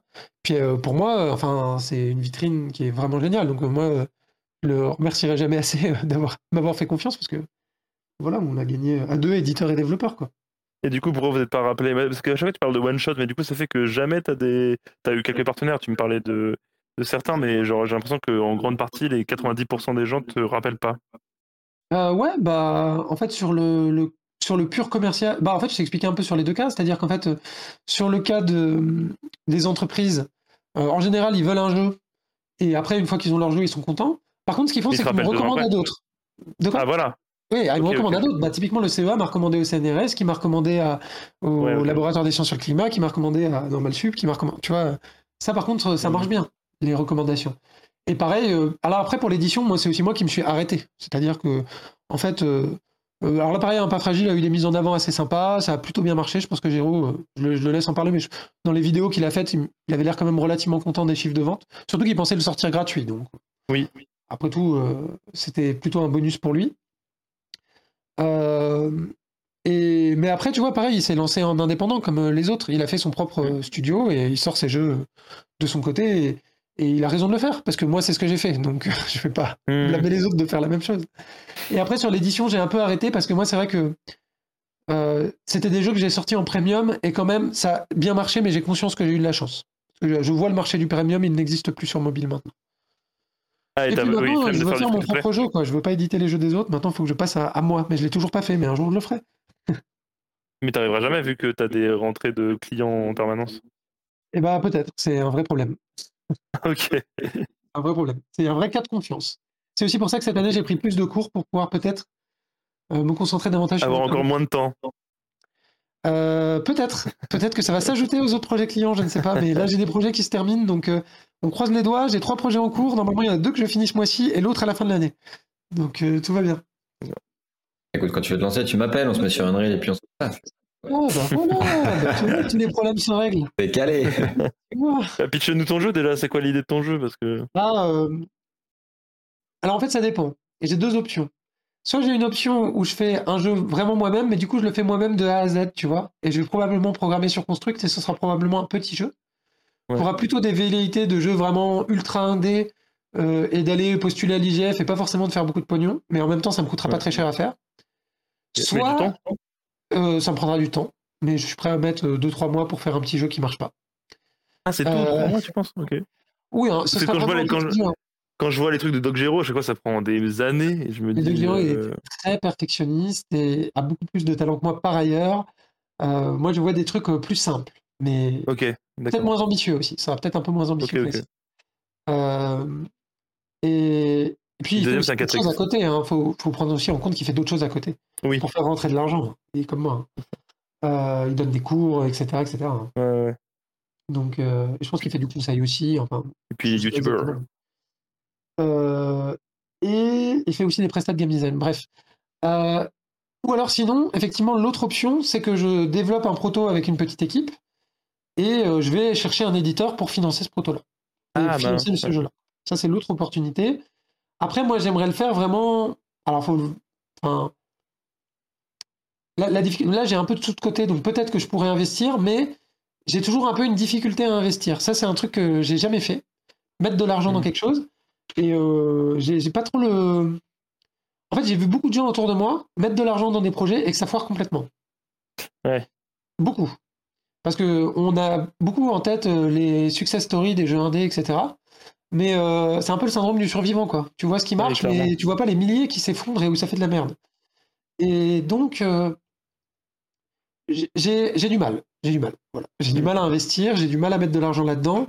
Euh, même si ma situation à moi personnelle est OK et que je pourrais me permettre de le faire, euh, j'ai euh, été élevé dans une famille où on dépense l'argent avec parcimonie pour pas dire qu'on est des gros radins. et, et donc, euh, moi-même, je suis un peu un gros radin et je vis un peu comme un gros radin. Et les gens, enfin, les gens qui me connaissent le, le savent un peu. Et, et donc, c'est difficile pour moi de me dire, allez, je me lance un peu à corps- à corps perdu dans quelque chose. Ah ouais. Après aussi, il y avait un autre problème, c'est que je pense que pendant très longtemps, j'avais pas une vision très claire de artistiquement ce que je voulais faire. Et en fait, depuis quelques années, parce que j'ai aussi consacré un peu plus de temps à lire des bouquins sur l'art, etc. Parce que je suis pas trop formé là-dessus, moi. hein. Euh, j'ai quand même un parcours technique et après un peu de design, mais euh, j'ai fait qu'une année au Gobelin, c'est pas non plus euh, énormissime. Et je rattrape un peu mes, mes, mes lacunes en, en art, en philo, et du coup maintenant je commence à avoir un peu plus de, de certitude sur ce que j'ai envie de produire, on va dire. D'accord. Euh, typiquement, euh, je, je- je vais donner un exemple tout bête, mais euh, je suis un grand fan de François Bégodeau, je sais pas si vous connaissez. Ouais, bien sûr. un, un écrivain et un critique de cinéma. Et en fait, du fait d'écouter ces critiques de cinéma, euh, bah, ça m'a dit, ça m'a permis de comprendre ce que moi j'aimais dans les œuvres que j'aimais et dans les jeux vidéo que j'aimais aussi, même si lui il n'est pas dans le domaine du jeu vidéo. Et du coup, de penser mes projets dans cette optique-là. Et, euh, et d'autres, hein, il n'y a pas que lui, mais euh, par exemple, tu parlais d'éthique tout à l'heure avec les gens qui veulent avoir leur jeu sur toutes les plateformes. Euh, moi, par exemple, il y a un truc qui compte un peu pour moi, c'est que j'aime pas les jeux qui sont trop addictifs et qui prennent trop de temps aux gens. Et c'est pour ça que j'étais très content de sortir un pas fragile qui dure un quart d'heure. Mm. Et euh, c'est quelque chose que j'ai envie de développer. Alors le problème, c'est que il n'y a pas en vis-à-vis de cette ambition-là, pour l'instant, le secteur commercial n'existe pas pour ce genre de jeu. Il n'y a pas de, y a pas de Bah, ils ont eu des. Ah oui, je me rends pas compte s'ils se sont bien vendus, mais moi j'avoue tous les jeux là un peu. euh, je- euh, le, le- ah merde, je me rappelle plus des blasts des noms, des noms de ces jeux, mais genre pas Justine, le truc, Florence, Ouais, Florence, ouais. Bah, je sais pas combien ça s'est vendu. tous ces jeux-là. Ouais. Et je crois que ça se Bah- vend plutôt bien, et justement c'est des jeux. euh, Après, il n'y a pas mille exemples. hein. Alors ouais, j'en ai, quelques dizaines que j'ai fait. Ah, t'en as une dizaine quand même. hein, ouais. Ouais, quand même, j'en ai une dizaine que j'ai fait. Des jeux où il y, y en a un qui perd son téléphone et tu fouilles le téléphone de la personne, je crois. Ouais, Normal Lost Phone, par exemple. Normal, Après, ouais. euh, ça, c'est des jeux avec des grosses équipes. hein. Florence et Normal Lost Phone. euh, Ah ouais? il y a, que ouais, à des- avis. une personne. Ah, Ah ok. non, tu vois, Normal Lost Phone, attends, je vais aller voir sur Mobile Games di- directement. Pour moi, c'est pas des petits jeux. hein. Ah ok. Euh, ah, C'est aussi attends, celui de. Où t'es, euh, je crois, en Iran. euh, Ah oui, bah, euh, Bury Bury- Bury Me My Love, Enterrement mon Bury amour. Me My ouais. Love. Voilà, incroyable Ah. ce. Pour moi, c'est des jeux un peu au-dessus de, de moi. Alors, je regarde, euh, du coup, Normal Lost Phone, ils sont 1, 2, 3, 4. Non, ça va, ils étaient 4. Mais ils sont quand même 4, quoi. Casse. euh, Bah, faut que tu trouves des potes, mec, fais-toi des amis. Ah bah oui, bah, je sais bien, ça c'est un autre problème. alors. Et Florence, ouais, j'aurais dit Allez. un, mais ouais. Je crois y avoir vu. euh. Mais pour moi, c'est un temps de développement assez long. Un Normal Lost pour Oui, moi, par contre, ont c'était fait, long. Ouais, ouais. Pour moi, ils ont mis un an à le faire. Hein. Ouais, je suis d'accord. Oui, oui. Ça, t'as pas envie, par contre.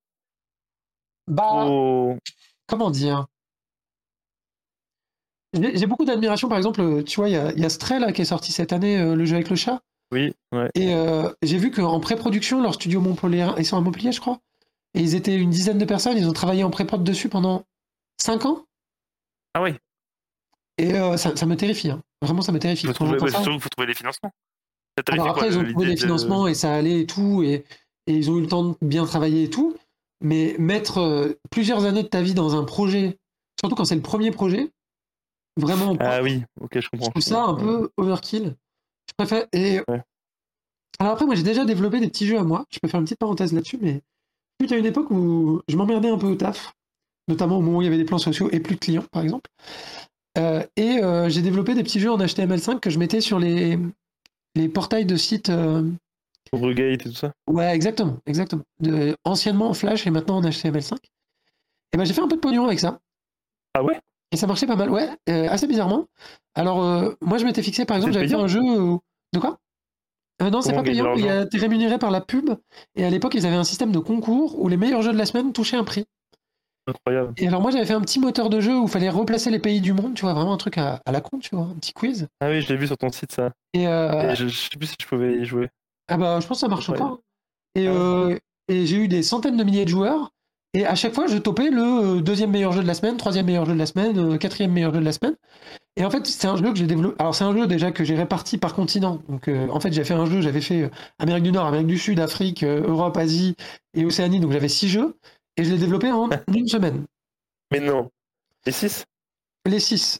J'ai fait les six Mais en non. une semaine. Et avec ça, j'ai j'ai gagné. Avec quoi? Avec les prix, j'ai gagné 5000 euros. Et avec le, la pub, j'ai gagné, je dirais, 3-4 000 euros.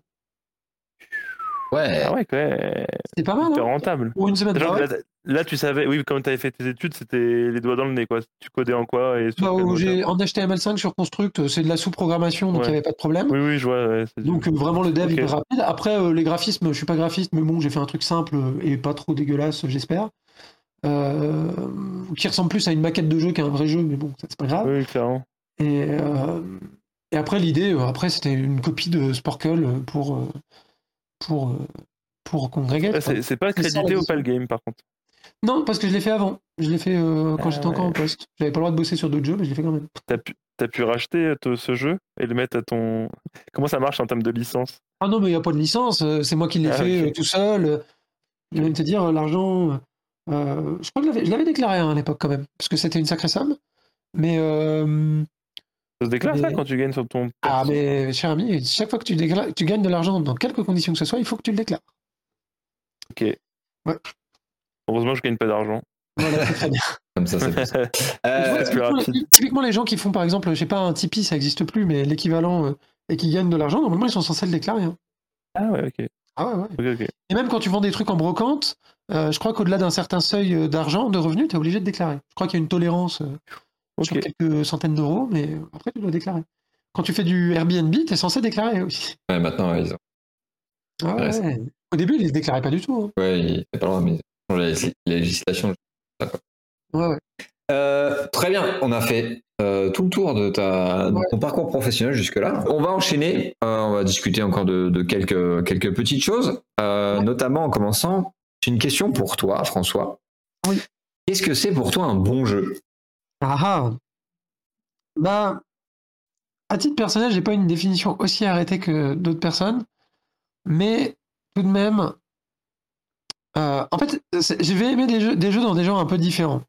Euh, pour moi, déjà, sont des bons jeux les jeux qui ont vraiment une approche bottom-up, euh, c'est-à-dire vraiment une approche où il y a un jouet qui est marrant en soi et autour duquel ils ont construit un jeu qui est bien. Euh, typiquement, moi, je suis fasciné par des jeux même comme Tetris ou comme euh, j'avais donné comme exemple Kuru Kuru Kururin, Super Hexagone, des jeux vraiment extrêmement simples mais extrêmement bien construits. En fait, je trouve qu'il y a une espèce de beauté fonctionnelle un peu dans ces jeux-là qui me plaît bien. Après, je dois confesser que j'aime aussi les jeux narratifs, que ça arrive. Ah. Mais euh, ce que j'aime dans les, mais alors je suis très exigeant sur les jeux narratifs euh, et il y en a peu qui trouvent euh, grâce à mes yeux. Notamment parce qu'en général l'écriture n'est pas très bonne et aussi parce que ça ne dispense pas d'avoir un gameplay et parfois le gameplay est pas très bon. Par exemple un, un exemple de jeu narratif que je trouve très bon en termes de gameplay c'est Life is Strange parce que dans Life is Strange quand tu fais tu peux tester les options de dialogue et tu as un pouvoir qui te permet de, de revenir dans le passé et comme ça tu peux explorer les dialogues exactement comme tu veux. Donc tu rates rien du jeu. Ça c'est très agréable. Euh, par contre, j'aime pas un jeu comme euh, typiquement Baldur's Gate 3 où euh, si tu joues méchant, les quêtes se résument à t'as tué les mecs avant qu'ils te donnent la quête et du coup il y a pas de jeu. Hmm. Ou Knights of the Old Republic où si tu joues gentil et tu joues méchant, c'est deux passes différents. Donc t'es obligé de te taper deux fois le jeu ou les vidéos YouTube. Ça j'aime pas trop.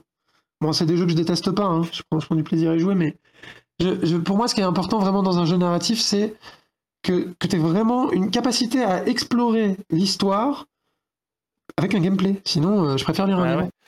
C'est marrant parce que souvent les développeurs ils trouvent toujours des stratagèmes pour, pour que le joueur puisse avoir conscience de toutes les possibilités. Mais je trouve, enfin, je me dirais pas que c'est une caractéristique, caractéristique essentielle à vouloir développer une histoire à choix, tu vois. Une histoire à choix, ça peut être intéressant aussi que le joueur commit ses choix. Et comme dans la vraie vie, tu vois, il n'a pas conscience de ce qu'il a loupé, quoi. Bah, Oui et non. Il Et faut que tous les choix soient euh. intéressants. Ouais. Bah, il faut Oui, que tous les choix soient intéressants aussi. Oui, je suis d'accord. Ah, et c'est et Ouais. c'est souvent, souvent pas le cas. hein.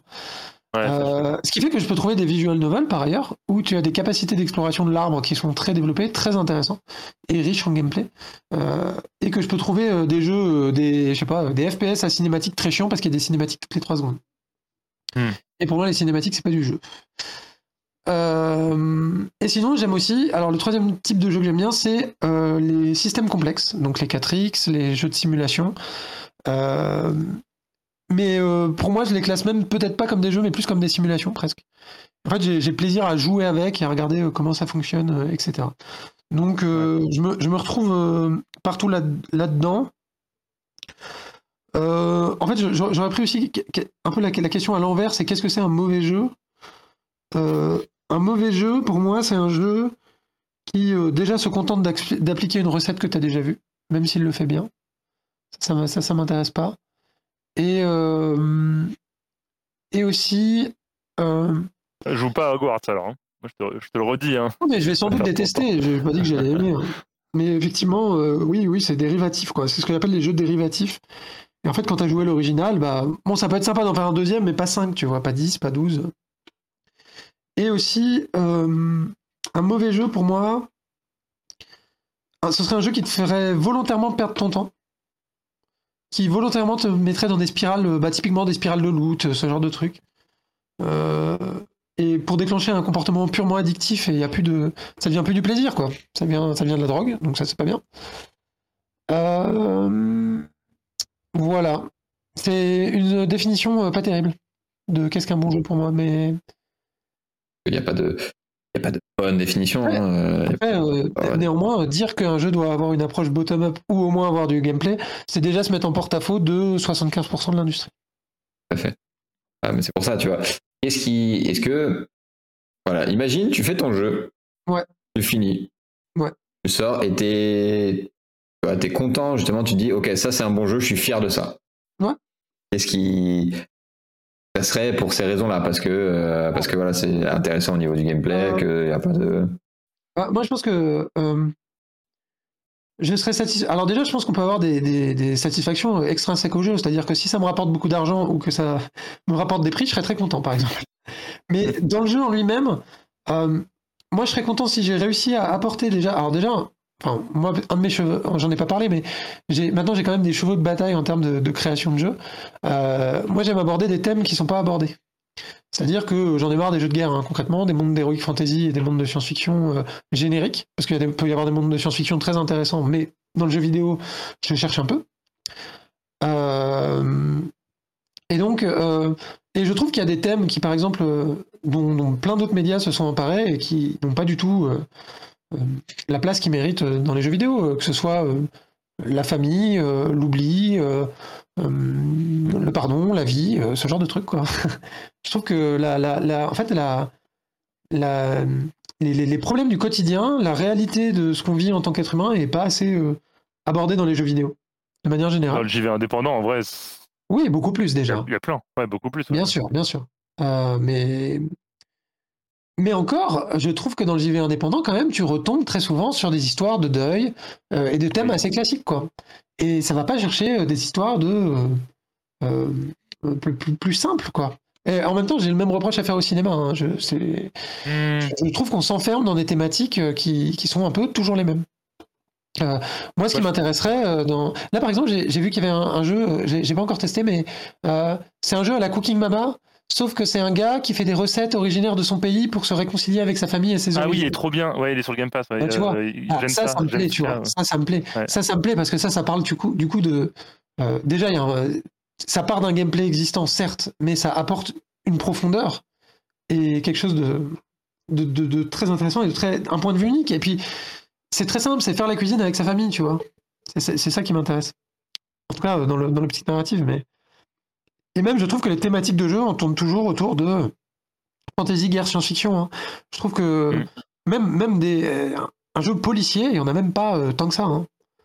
Euh, même si je suis pas un grand fan euh, des univers policiers par ailleurs, mais du, du polar en général. Je, je trouve qu'on tourne toujours dans les mêmes, dans les mêmes sphères et qu'il y a beaucoup de sujets qu'on pourrait, on pourrait apporter, enfin de sujets, c'est peut-être pas un très bon mot, mais en tout cas de, de pour apporter des choses du vrai monde. Et toi, tu l'appliques pour tes, du coup, pour les jeux que tu, pour lesquels tu signes, quoi? Quand c'est des, oui, quand c'est des commandes, en tout cas, j'essaie d'apporter, j'essaie d'apporter cette patte-là, en tout cas. J'essaie, mais c'est pas toujours évident. Euh, parce que quand tu as un client, tu es souvent euh, contraint. Après, euh, c'est sûr que pour mes jeux perso, je vais essayer d'aller dans, des, dans des directions comme ça, en tout cas. un petit peu plus. Ouais, ouais, des, choses un, peu plus simples, je pense, en fait, en réalité. Et qui. Enfin, un peu plus. un peu plus dans la vie, quoi. parce que si, un, de mes chemins par rapport aux jeux vidéo, j'en ai, ai, pas forcément parlé, mais euh, moi, euh, très bizarrement, quand j'étais petit, j'étais assez solitaire et jouais aux jeux vidéo. J'étais fils unique. J'étais un peu tout seul à la maison. J'avais pas trop le droit de sortir. Et donc, euh, ma vie, c'est un peu le jeu vidéo. C'était quelque chose qui, c'était un peu un enfermement à un moment aussi, comme beaucoup de gens. Et donc, maintenant que je suis sorti de ça, je veux aussi montrer, je voudrais aussi montrer à travers les jeux vidéo qu'on peut sortir du jeu vidéo aussi, ce qui est un peu paradoxal. Mais mais c'est pour ça que je disais, euh, par exemple, des expériences de temps de jeu qui soient euh, plutôt courtes, euh, des thèmes qui soient plus ancrés dans la vie réelle, et aussi des. en fait, une, forme un peu différente, tu vois. Une forme un peu différente du mainstream, du jeu purement capitaliste, qui est une boucle de motivation qui se, qui se reproduit à l'infini, quoi. Ouais, bah oui. Mais c'est pas évident à faire, puisque ça n'existe pas. Mais là-dessus, encore une j'ai l'impression qu'ils sont moins, peut-être ils ont moins de visibilité, etc. Mais je pense que dans, le, dans la, pléthore de jeux indés qui sortent, ah, dans... je pense qu'il y a beaucoup de choses très intéressantes. Il y a de quoi piocher largement. Je pense sur itch.io, tu t'es. Ah oui, bien sûr, bien sûr. Mais euh, aussi, il faudrait que je, je pense qu'on sorte de, du carcan itch.io et c'est aussi un peu. Je, suis désolé, mais en fait, dans le milieu du jeu vidéo, c'est le plus populaire, mais en réalité, euh, déjà, je pense qu'il y a 80% des joueurs, ils jouent à euh, LoL, FIFA et GTA déjà, on a mmh. fait 80% des joueurs. Euh, ensuite, on a, je sais pas, 18% des joueurs qui restent, qui font des jeux un peu différents, des RPG, des trucs comme ça. Et après, dans les 1 et 2% qui restent, il y a des gens qui s'intéressent aux jeux indés. Mmh. Bah, faudrait essayer de augmenter ça, quoi. Essayer de faire. Mais pourquoi forcément Moi, je sais pas. Je...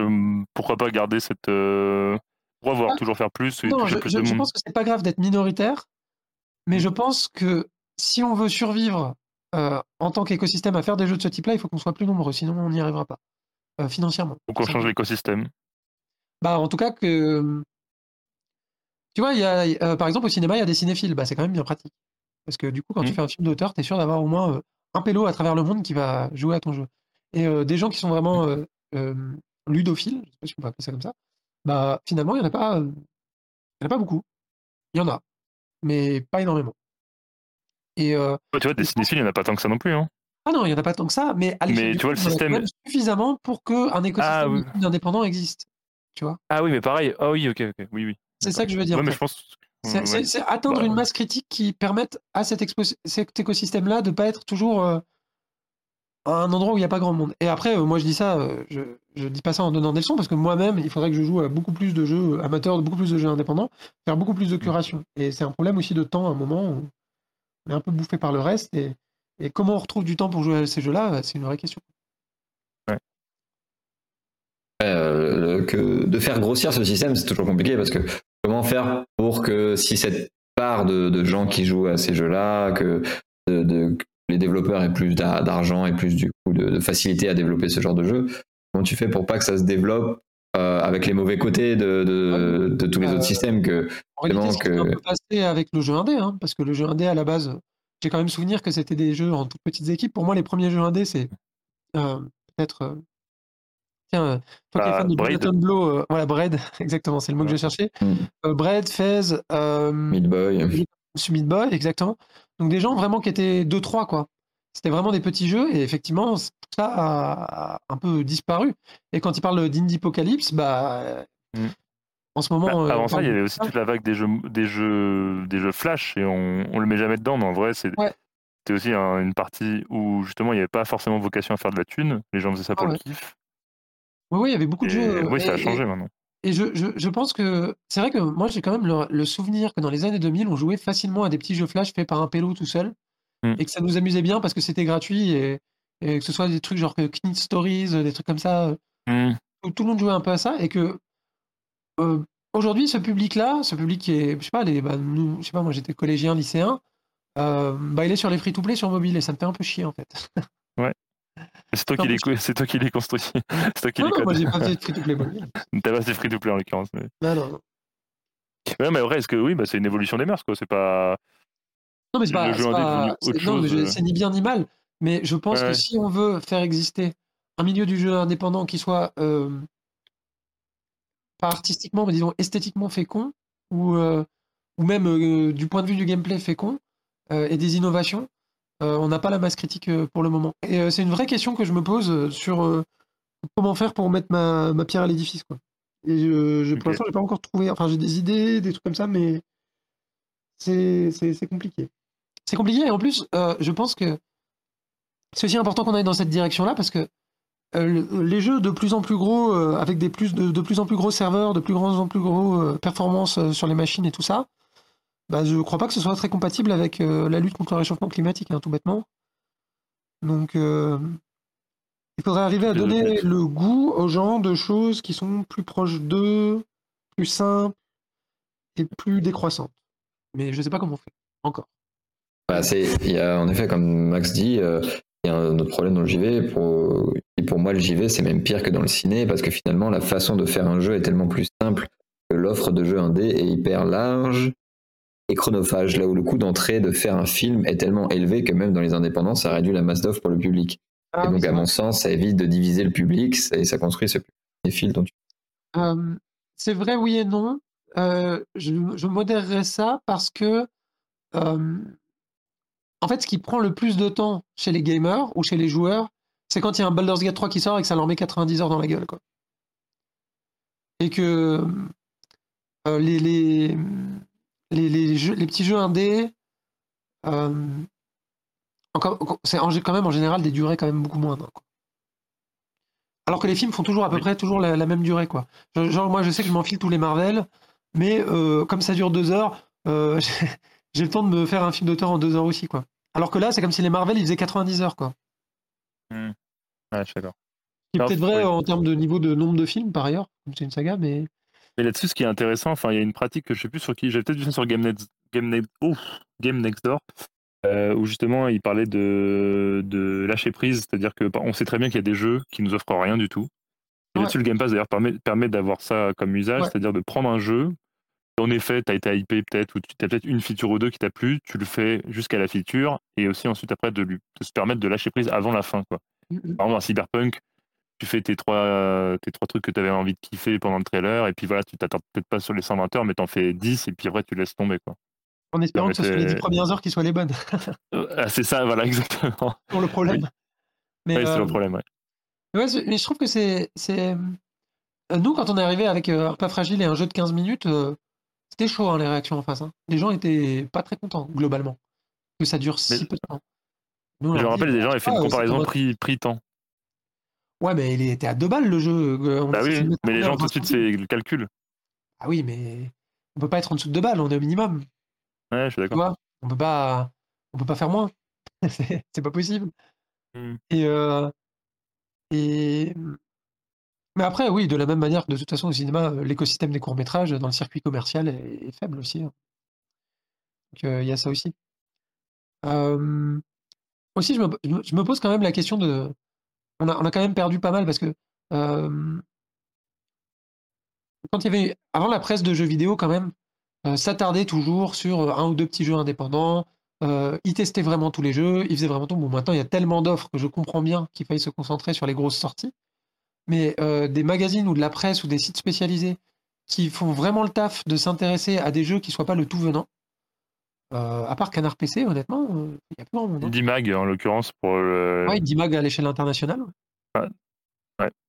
Il y Mais qui, a- est déjà, qui est déjà de la presse spécialisée, tu vois, c'est même plus de la presse. Bah oui, oui, bien sûr. Ah oui, c'est pas la Euh, généraliste. Bah, Canard PC, en l'occurrence, pas, pas non plus. Alors hein. que moi, j'ai quand même souvenir que euh, dans les années euh, 2000, euh, Jeux Vidéo Magazine, euh, ils testaient des jeux un peu improbables. Oui. quoi. Euh, ils testaient un peu tout et il y avait toujours cet encart-là. Et maintenant, j'ai l'impression que je lis les magazines. De... Bon, après, les magazines, c'est un peu daté, mais je lis les magazines ou les sites. Euh, déjà, il y a énormément de place qui est euh, accordée à autour du jeu vidéo. Euh, donc, je sais pas, les dramas de sportifs, les youtubeurs, etc. Après, j'ai rien Mmh. contre eux, hein, mais la vérité, c'est que les youtubeurs jeux vidéo ont pris la place des jeux vidéo aussi. Oui. Et, et, en, et en plus, c'est que on est, on est vraiment, enfin, terminali euh, capitaliste, quoi. C'est vraiment euh, euh, la place des. C'est que les previews, le gros jeu de l'année, le jeu qu'il faut attendre. On a testé en exclusivité tel jeu, alors que moi, je me rappelle que j'en avais rien à foutre des jeux qui allaient sortir, je pouvais pas les avoir dans les mains, quoi. Et euh, il est où le, le- le média où, où, euh, où tous les jeux sont testés, quoi, tout simplement? C'est pas Ah. possible, ça c'est pas possible. Oui, c'est- t'es obligé de spécialiser. c'est pas C'est possible. possible, impossible. mais le média, il, il a évolué aussi euh, un peu euh, sur les, les magazines et les sites, etc. Il y en a un peu moins. Mais euh, comme tu en as parlé aussi, tu as des youtubeurs aussi qui se spécialisent là-dedans. Ouais. Euh, après, moi, moi je n'en connais pas beaucoup et je ne suis pas trop tout ça, le, le, le monde indé et tout ça. Mm. Mais euh, si je prends un exemple, le plus gros des exemples qu'on puisse connaître, c'est Zerator notamment, qui fait une, une émission spécialisée sur euh, les jeux indés, tu vois. Ouais, ouais, ouais. Mais tu restes dépendant d'un influenceur que tu suis et tu le suis aussi pour ça, parce que tu sais qu'il fait ça. Mhm. Donc en fait, ça sort pas vraiment de. Même si lui, il a beaucoup de monde euh, qui sont là, mais je, je serais curieux de savoir euh, quand il fait un stream jeu indé s'il a autant de monde que quand il fait un stream jeu normal. Alors qu'avant, tu vois, on est... ce que je veux dire, c'est que euh, quand, tu, quand tu regardais un média de jeux vidéo, tu étais exposé à tous les types de jeux vidéo. Et aujourd'hui, avec euh, l'algo TikTok ou avec euh, les influenceurs que tu vas suivre, tu vas être exposé à toujours le même type de jeux vidéo. Mais ça c'est vrai pour tous les tous les Ah, les, tous les médias, la euh, musique enfin, la musique c'est la même enfin c'est vrai pour absolument tout. problème plus global ouais. Typiquement, sur, sur TikTok, je n'ai que de la K-pop maintenant. Je, je n'ai rien d'autre. Euh, mais euh, mais parce que si je dis pas que j'aime la K-pop dans une interview, je meurs, il faut le savoir. Euh, et donc du coup, euh, la question c'est, ouais bah comment on, comment on fait, on fait vivre ça euh, collectivement? Mais c'est une question collective dans laquelle euh, je, je m'intègre. Et euh, en faisant moins de jeux. Moi je bah, oui, je vois pas d'autre façon, solution. il faut produire moins. Non, mais non, tu vois, moi vraiment je euh, m'étais- 100% fois moins de jeux. Oui, bah, de toute façon, oui.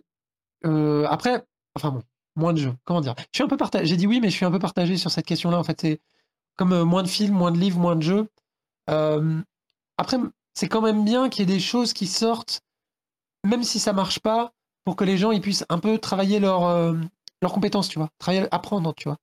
Apprendre à faire. Oui, non mais là on a des proportions qui sont exponentielles. Enfin oui, bien sûr. Non mais ah bah oui, bah, ça devient, ça devient. Mais genre aussi, tu il y a des limites qui sont absurdes.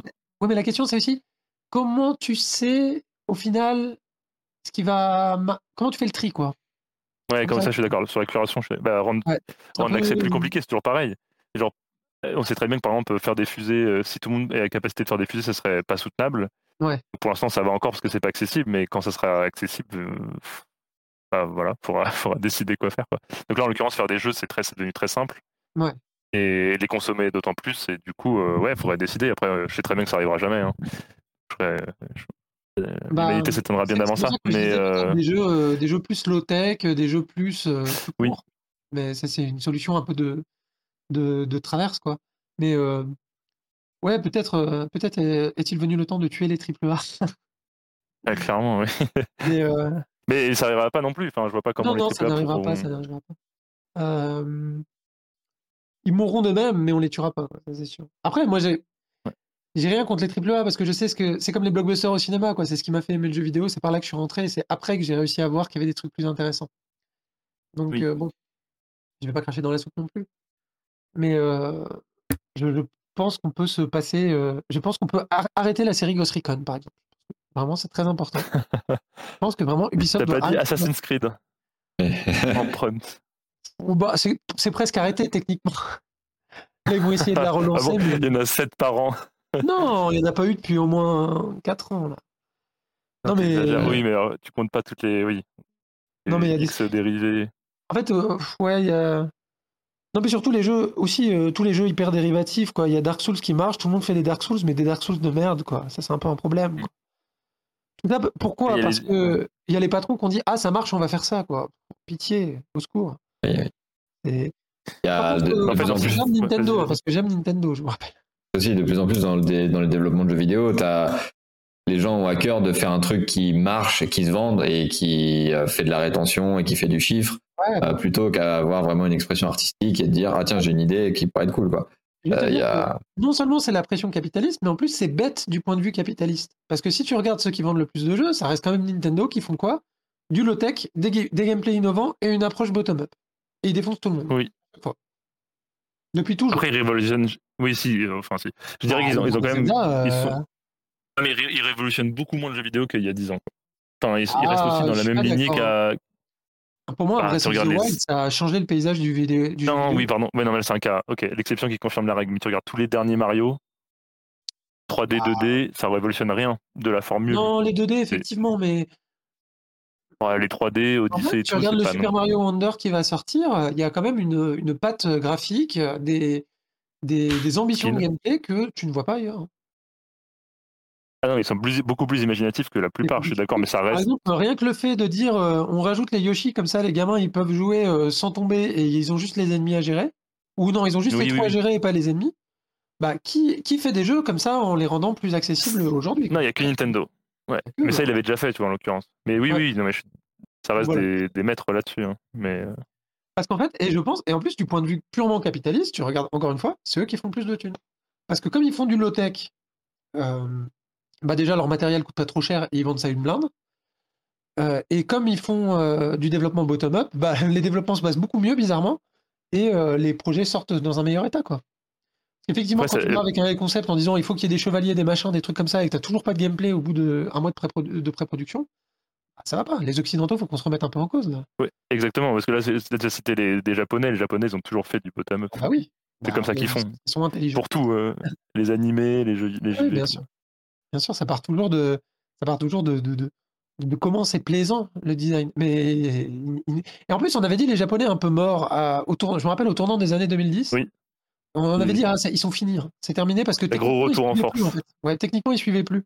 Puis en fait, euh, ils se sont mis à Unreal comme tout le monde et ils ont continué à faire des jeux comme avant et puis ils ont défoncé tout le monde quoi. Mm. Parce que là, tu regardes les derniers jeux, euh, enfin même, euh, tu vois, c'est Street Fighter V, c'est euh, Elden, Eld- euh, Elden Ring, c'est euh, le Zelda, euh, c'est ça les jeux. hein. Mm. Parce que si c'est Baldur's Gate 3, euh, pardon, euh, c'est de la merde. hein. C'est Baldur's Gate Tu 3 vois ou. Starfield. euh, Ouais, ouais, mais après, il y a enfin, des avis euh, un peu différents. Tu vois, genre le, le Zelda, euh, moi j'en ai entendu des mauvais échos, quoi. Genre, euh, il n'y a rien de nouveau, quoi. Ah non, bah, c'est pas possible. rien de nouveau. euh, certes, Dans- c'est- dans- notamment dans le, dé- dans le dernier, quoi, le, le deuxième. Je- je- Ah oui, dans le 2, je suis d'accord. J'entends que c'est une suite, mais après, euh, quand tu vois euh, qu'ils ont quand même intégré Minecraft dans le jeu, dis, euh, c'est pas mal quand même. Ouais, ouais. Après, je sais pas, celle-là, j'ai pas fait, tu vois, je, je suis pas le placé pour, pour en parler, hein, mais, euh, mais Euh, dit comme ça, tu vois, je me dis, mais qu'est-ce que ça vient de foutre un mode Minecraft dans Zelda, quoi. Ah bah c'est très différent. Bah justement c'est très différent de ce qu'ils faisaient avant. Je- Tu peux pas leur dire ils font la même chose et à la fois ils ont fait quelque chose qui C'est- est à l'opposé de. Pas faux, mais tu vois, quel est l'intérêt de, de, de ça, en fait? Bah en fait ils ont un jeu d'énigmes et donc ils ont trouvé un moyen de faire des énigmes physiques qui n'avaient jamais été fait avant dans le jeu. Ok, Et pour moi c'est ça le, le, le- le truc quoi. ok, Et de, oui, oui. Oui. Tout en gardant une base, parce qu'ils sont tellement fait chier pendant 10 ans à faire un moteur de jeu qui tourne que pourquoi pas faire un deuxième Ouais. jeu dessus, quoi. Bah, après euh, je, je- pense qu'effectivement les gens sont aussi un peu agacés par le fait que ce soit euh, tellement low tech que. bah, que je sais pas que les loadings sont un peu longs, que les textures sont un peu moches, que les trucs comme ça. Bon, c'est toujours mieux que les Mm. Pokémon qui sortent, mais. mais... Ils polichent un peu plus le jeu, on dirait. Ouais, voilà, ouais, il y a un peu plus de taf dessus quand même. Après, Pokémon, c'est pas Nintendo techniquement. Mais, euh, mais ouais, et euh, Mais, euh, mais comme dit aussi Wolfgang, là, pour les jeux, l'aspect multi encourage aussi les gros, les indés étant moins multi. Et, Ouais. euh, et typiquement, les triple A solo, il y en a pas tant que ça. euh, il y en a plus tant que ça, bah, le jeu multi. Mais aussi, moi, je pense qu'on a aussi peut-être un petit problème de définition du jeu vidéo. euh, que le jeu vidéo, c'est beaucoup trop polysémique. On met trop de choses euh, Oui. vraiment différentes dedans. Euh, parce Bien que par exemple, un jeu vidéo, ça peut être le truc de coaching pour t'arrêter de fumer. euh, tout comme un jeu de course, tout comme Flight Simulator, tout comme Baldur's Gate, tout comme. En fait, ça, ça décrit tellement de choses. Euh, par exemple, on fait quand même un, différen- une- un, un- un différentiel entre euh, des, des films d'auteur, des blockbusters, des, des bon, il y a un peu ça quand même, euh, euh, des émissions télé pour dire pour dire ça, ou des je sais pas des vidéos de fitness, tu vois. Téléfilms, des téléfilms. Ouais, même si tout ça reste de la, de la vidéo, même, finalement, mais, mais euh, moi je suis, je suis pour qu'on on ostracise certains jeux vidéo. C'est-à-dire qu'il y a des jeux vidéo qui ne devraient plus s'appeler jeux vidéo. Ou alors nous, pour les jeux vidéo qu'on aime bien, c'est-à-dire ceux avec du gameplay, on devrait, euh, on devrait trouver un nom à nous. Ah ouais, ah ouais, j'aurais. Ah oui, donc ah oui, moi j'aurais. Je pensais. que- Moi, je serais plus pour du coup euh, être plus clair sur les catégories de types de jeux vidéo, pas pour en virer du jeu vidéo. Ah non, non, Pareil moi, de la- je- ah, pas forcément virer, mais trouver un nom qui décrit les jeux qu'on aime, quoi. C'est ça que je veux dire. Ok. Non, Parce que tu vois. euh, Par exemple, pour moi, free les- c'est pas un jeu vidéo, c'est une machine à sous. Ouais, mais Ah, dans ce cas-là, alors, est-ce que tu mets, est-ce que tu mets les Marvel dans du cinéma alors? Euh, Oui, parce qu'il y a deux types de cinéma. Il y a un cinéma forain et un cinéma d'auteur. Ah, il y en a que deux pour toi? Ouais, je vois. non, mais on- j'ai non, j'ai oversimplifié. hein. Ouais, ok, ok. Non, non, non. Non, mais euh, ça- ça- Marvel, ça reste des films, mais des films de mauvaise qualité. Le problème, c'est qu'il y a des jeux, c'est même plus des jeux. Quand pour moi, ça devient une boucle d'addiction qui est juste pour te piquer ton pognon, c'est pas un jeu. Ah oui. C'est- on est plus proche de la, de la drogue, de la machine à sous, de... c'est c'est pas, c'est pas un jeu. Moi, je vois le parallèle quand même avec la pub, euh, toutes les pubs que tu te farcis avant ton Marvel, enfin avant dans le sens euh, six mois avant pour te, avec les caractéristiques, les features euh, que tu sais que tu vas aimer. Moi, je trouve que c'est dans la même euh, Ouais. Ah oui, c'est exactement pareil pour moi, je suis d'accord. propagande, tu vois. Même. Ah, Il, ah, il joue sur les, Tu perds que deux les, heures, tu perds que deux heures et addictifs, 20 quoi. balles, mais Moi, moi, en fait, je vois, je vois pas tellement les choses comme ça. Je vois, je vois plus que un film. Quand tu vas le voir, tu vois un film. Après, tu l'aimes ou pas, mais il a toujours les, les, caractéristiques euh, constitutives euh, d'un film. Toujours euh, une certaine durée et toujours tu vas voir, tu vas tirer un plaisir esthétique qui peut être différent selon les personnes et différent selon les films. Et c'est toujours le même principe. Alors que dans les jeux, il y a des jeux dont le but est de te faire jouer, et il y a des jeux dont le but n'est pas de te faire jouer, donc ce ne sont pas des jeux. Pour moi, un free-to-play, c'est pas un jeu. J'entends. Mais j'avoue, je... ouais, ok. Ouais, alors là, ou on appelle, on, appelle, on appelle les machines à sous des jeux. Alors après, on appelle ça des jeux parfois. Et on dit euh, l'addiction au jeu, effectivement. Mais- Et tout plaît, t'exagères un peu, t'es- t'extrapoles vachement, je trouve. Oui, j'ai fait. oui, on sait de quel Mais- type de jeu parle. Et là, quand, quand on, Ouais, compare sûr. avec les mal, les, enfin, pour, pour les citer que eux, les Marvel, etc., là, ce que t'as, ton point, c'est tu te centres et tu te restreins que au film, tu vois. Alors que eux, Marvel, en effet, comme il a dit, avec toute la pub, etc., et tous les produits dérivés euh, à côté, où ils construisent les films en pensant à ça, tu vois aussi. Ouais, ouais, Ah. mais. euh, Ouais, ouais, je suis d'accord. De ce point de vue-là. Mais pour moi, tu vois, il y a. Marvel fait quand même des produits différents dans le jeu vidéo. Il fait Marvel Snap sur mobile et il fait Mhm. Les Gardiens de la Galaxie. Et pour moi, Les Gardiens de la Galaxie est un jeu, est un jeu vidéo euh, qu'on aime ou qu'on Eh, pas, un jeu vidéo. Mais Marvel Snap, non, c'est un truc qui est là pour te tirer ton Ouais. pognon. C'est pas un jeu vidéo, ça. Mais les gens adorent, j'avoue, là, ça marche super bien. Alors ça. après, euh, j'a- j'avoue que les jeux d'arcade, le principe, c'était déjà de te tirer ton pognon, mais Ah oui, c'était la base même du jeu vidéo. c'est vrai que la base, si tu regardes la base du jeu vidéo, La peut-être qu'en base du fait- jeu vidéo, c'est ça. peut-être qu'en Ils réalité, sont revenus à l'essence. Voilà. C'est pour ça que peut-être il faut pas exclure le- ces jeux vidéo-là de la sphère des jeux vidéo. On dit que c'est les jeux vidéo, mais nous, on trouve un autre nom pour les trucs qu'on aime bien. Euh, Non, mais, voilà. non, mais je pense que c'est ouais, toujours dur de, ouais, de. Ouais. Dans l'art, je trouve, en globalité, en musique, cinéma, tout le reste. Alors après, euh, avec la, la- le, petit bémol que je mettrais, pour moi, le jeu vidéo n'est pas un art. Euh, Ah ouais, ok. hmm, C'est-à-dire, il peut, ça peut provoquer des émotions esthétiques. Ça ne l'empêche pas, mais c'est toujours par réfraction par rapport au gameplay. C'est-à-dire Ah, et le gameplay n'est pas, n'est pas un élément Ah, le gameplay en soi. Je pense que le gameplay peut avoir une beauté, comme je l'ai dit précédemment. Je pense qu'il peut avoir une beauté fonctionnelle, mais euh, c'est pas. euh, Ouais, non. Je trouve pas que ce, je Ok. trouve pas que ce soit la même chose qu'un art, quoi. Parce que pour moi, l'objectif de l'art, c'est c'est juste d'avoir un plaisir esthétique. Et s'il y a d'autres Ah ouais. choses, euh, c'est plus c'est plus forcément de l'art. Ah, j'aurais pas dit ça comme définition de l'art, j'avoue. Je ne saurais même pas moi-même le définir, l'art, mais Ah, de toute au façon, vu de ce euh, que j'ai ressenti défi- devant d'autres œuvres. ma, ma, ma- ma définition est une définition euh, très parcellaire et très disputée depuis Oui, la bien nuit sûr, très temps. personnel. voilà, et puis très personnel. C'est-à-dire que euh, moi, moi viens pas sur un jeu vidéo parce que j'ai envie de, de vivre une expérience artistique. Si je veux vivre une expérience artistique, je vais au musée, j'ouvre un livre. Ah ouais, ok.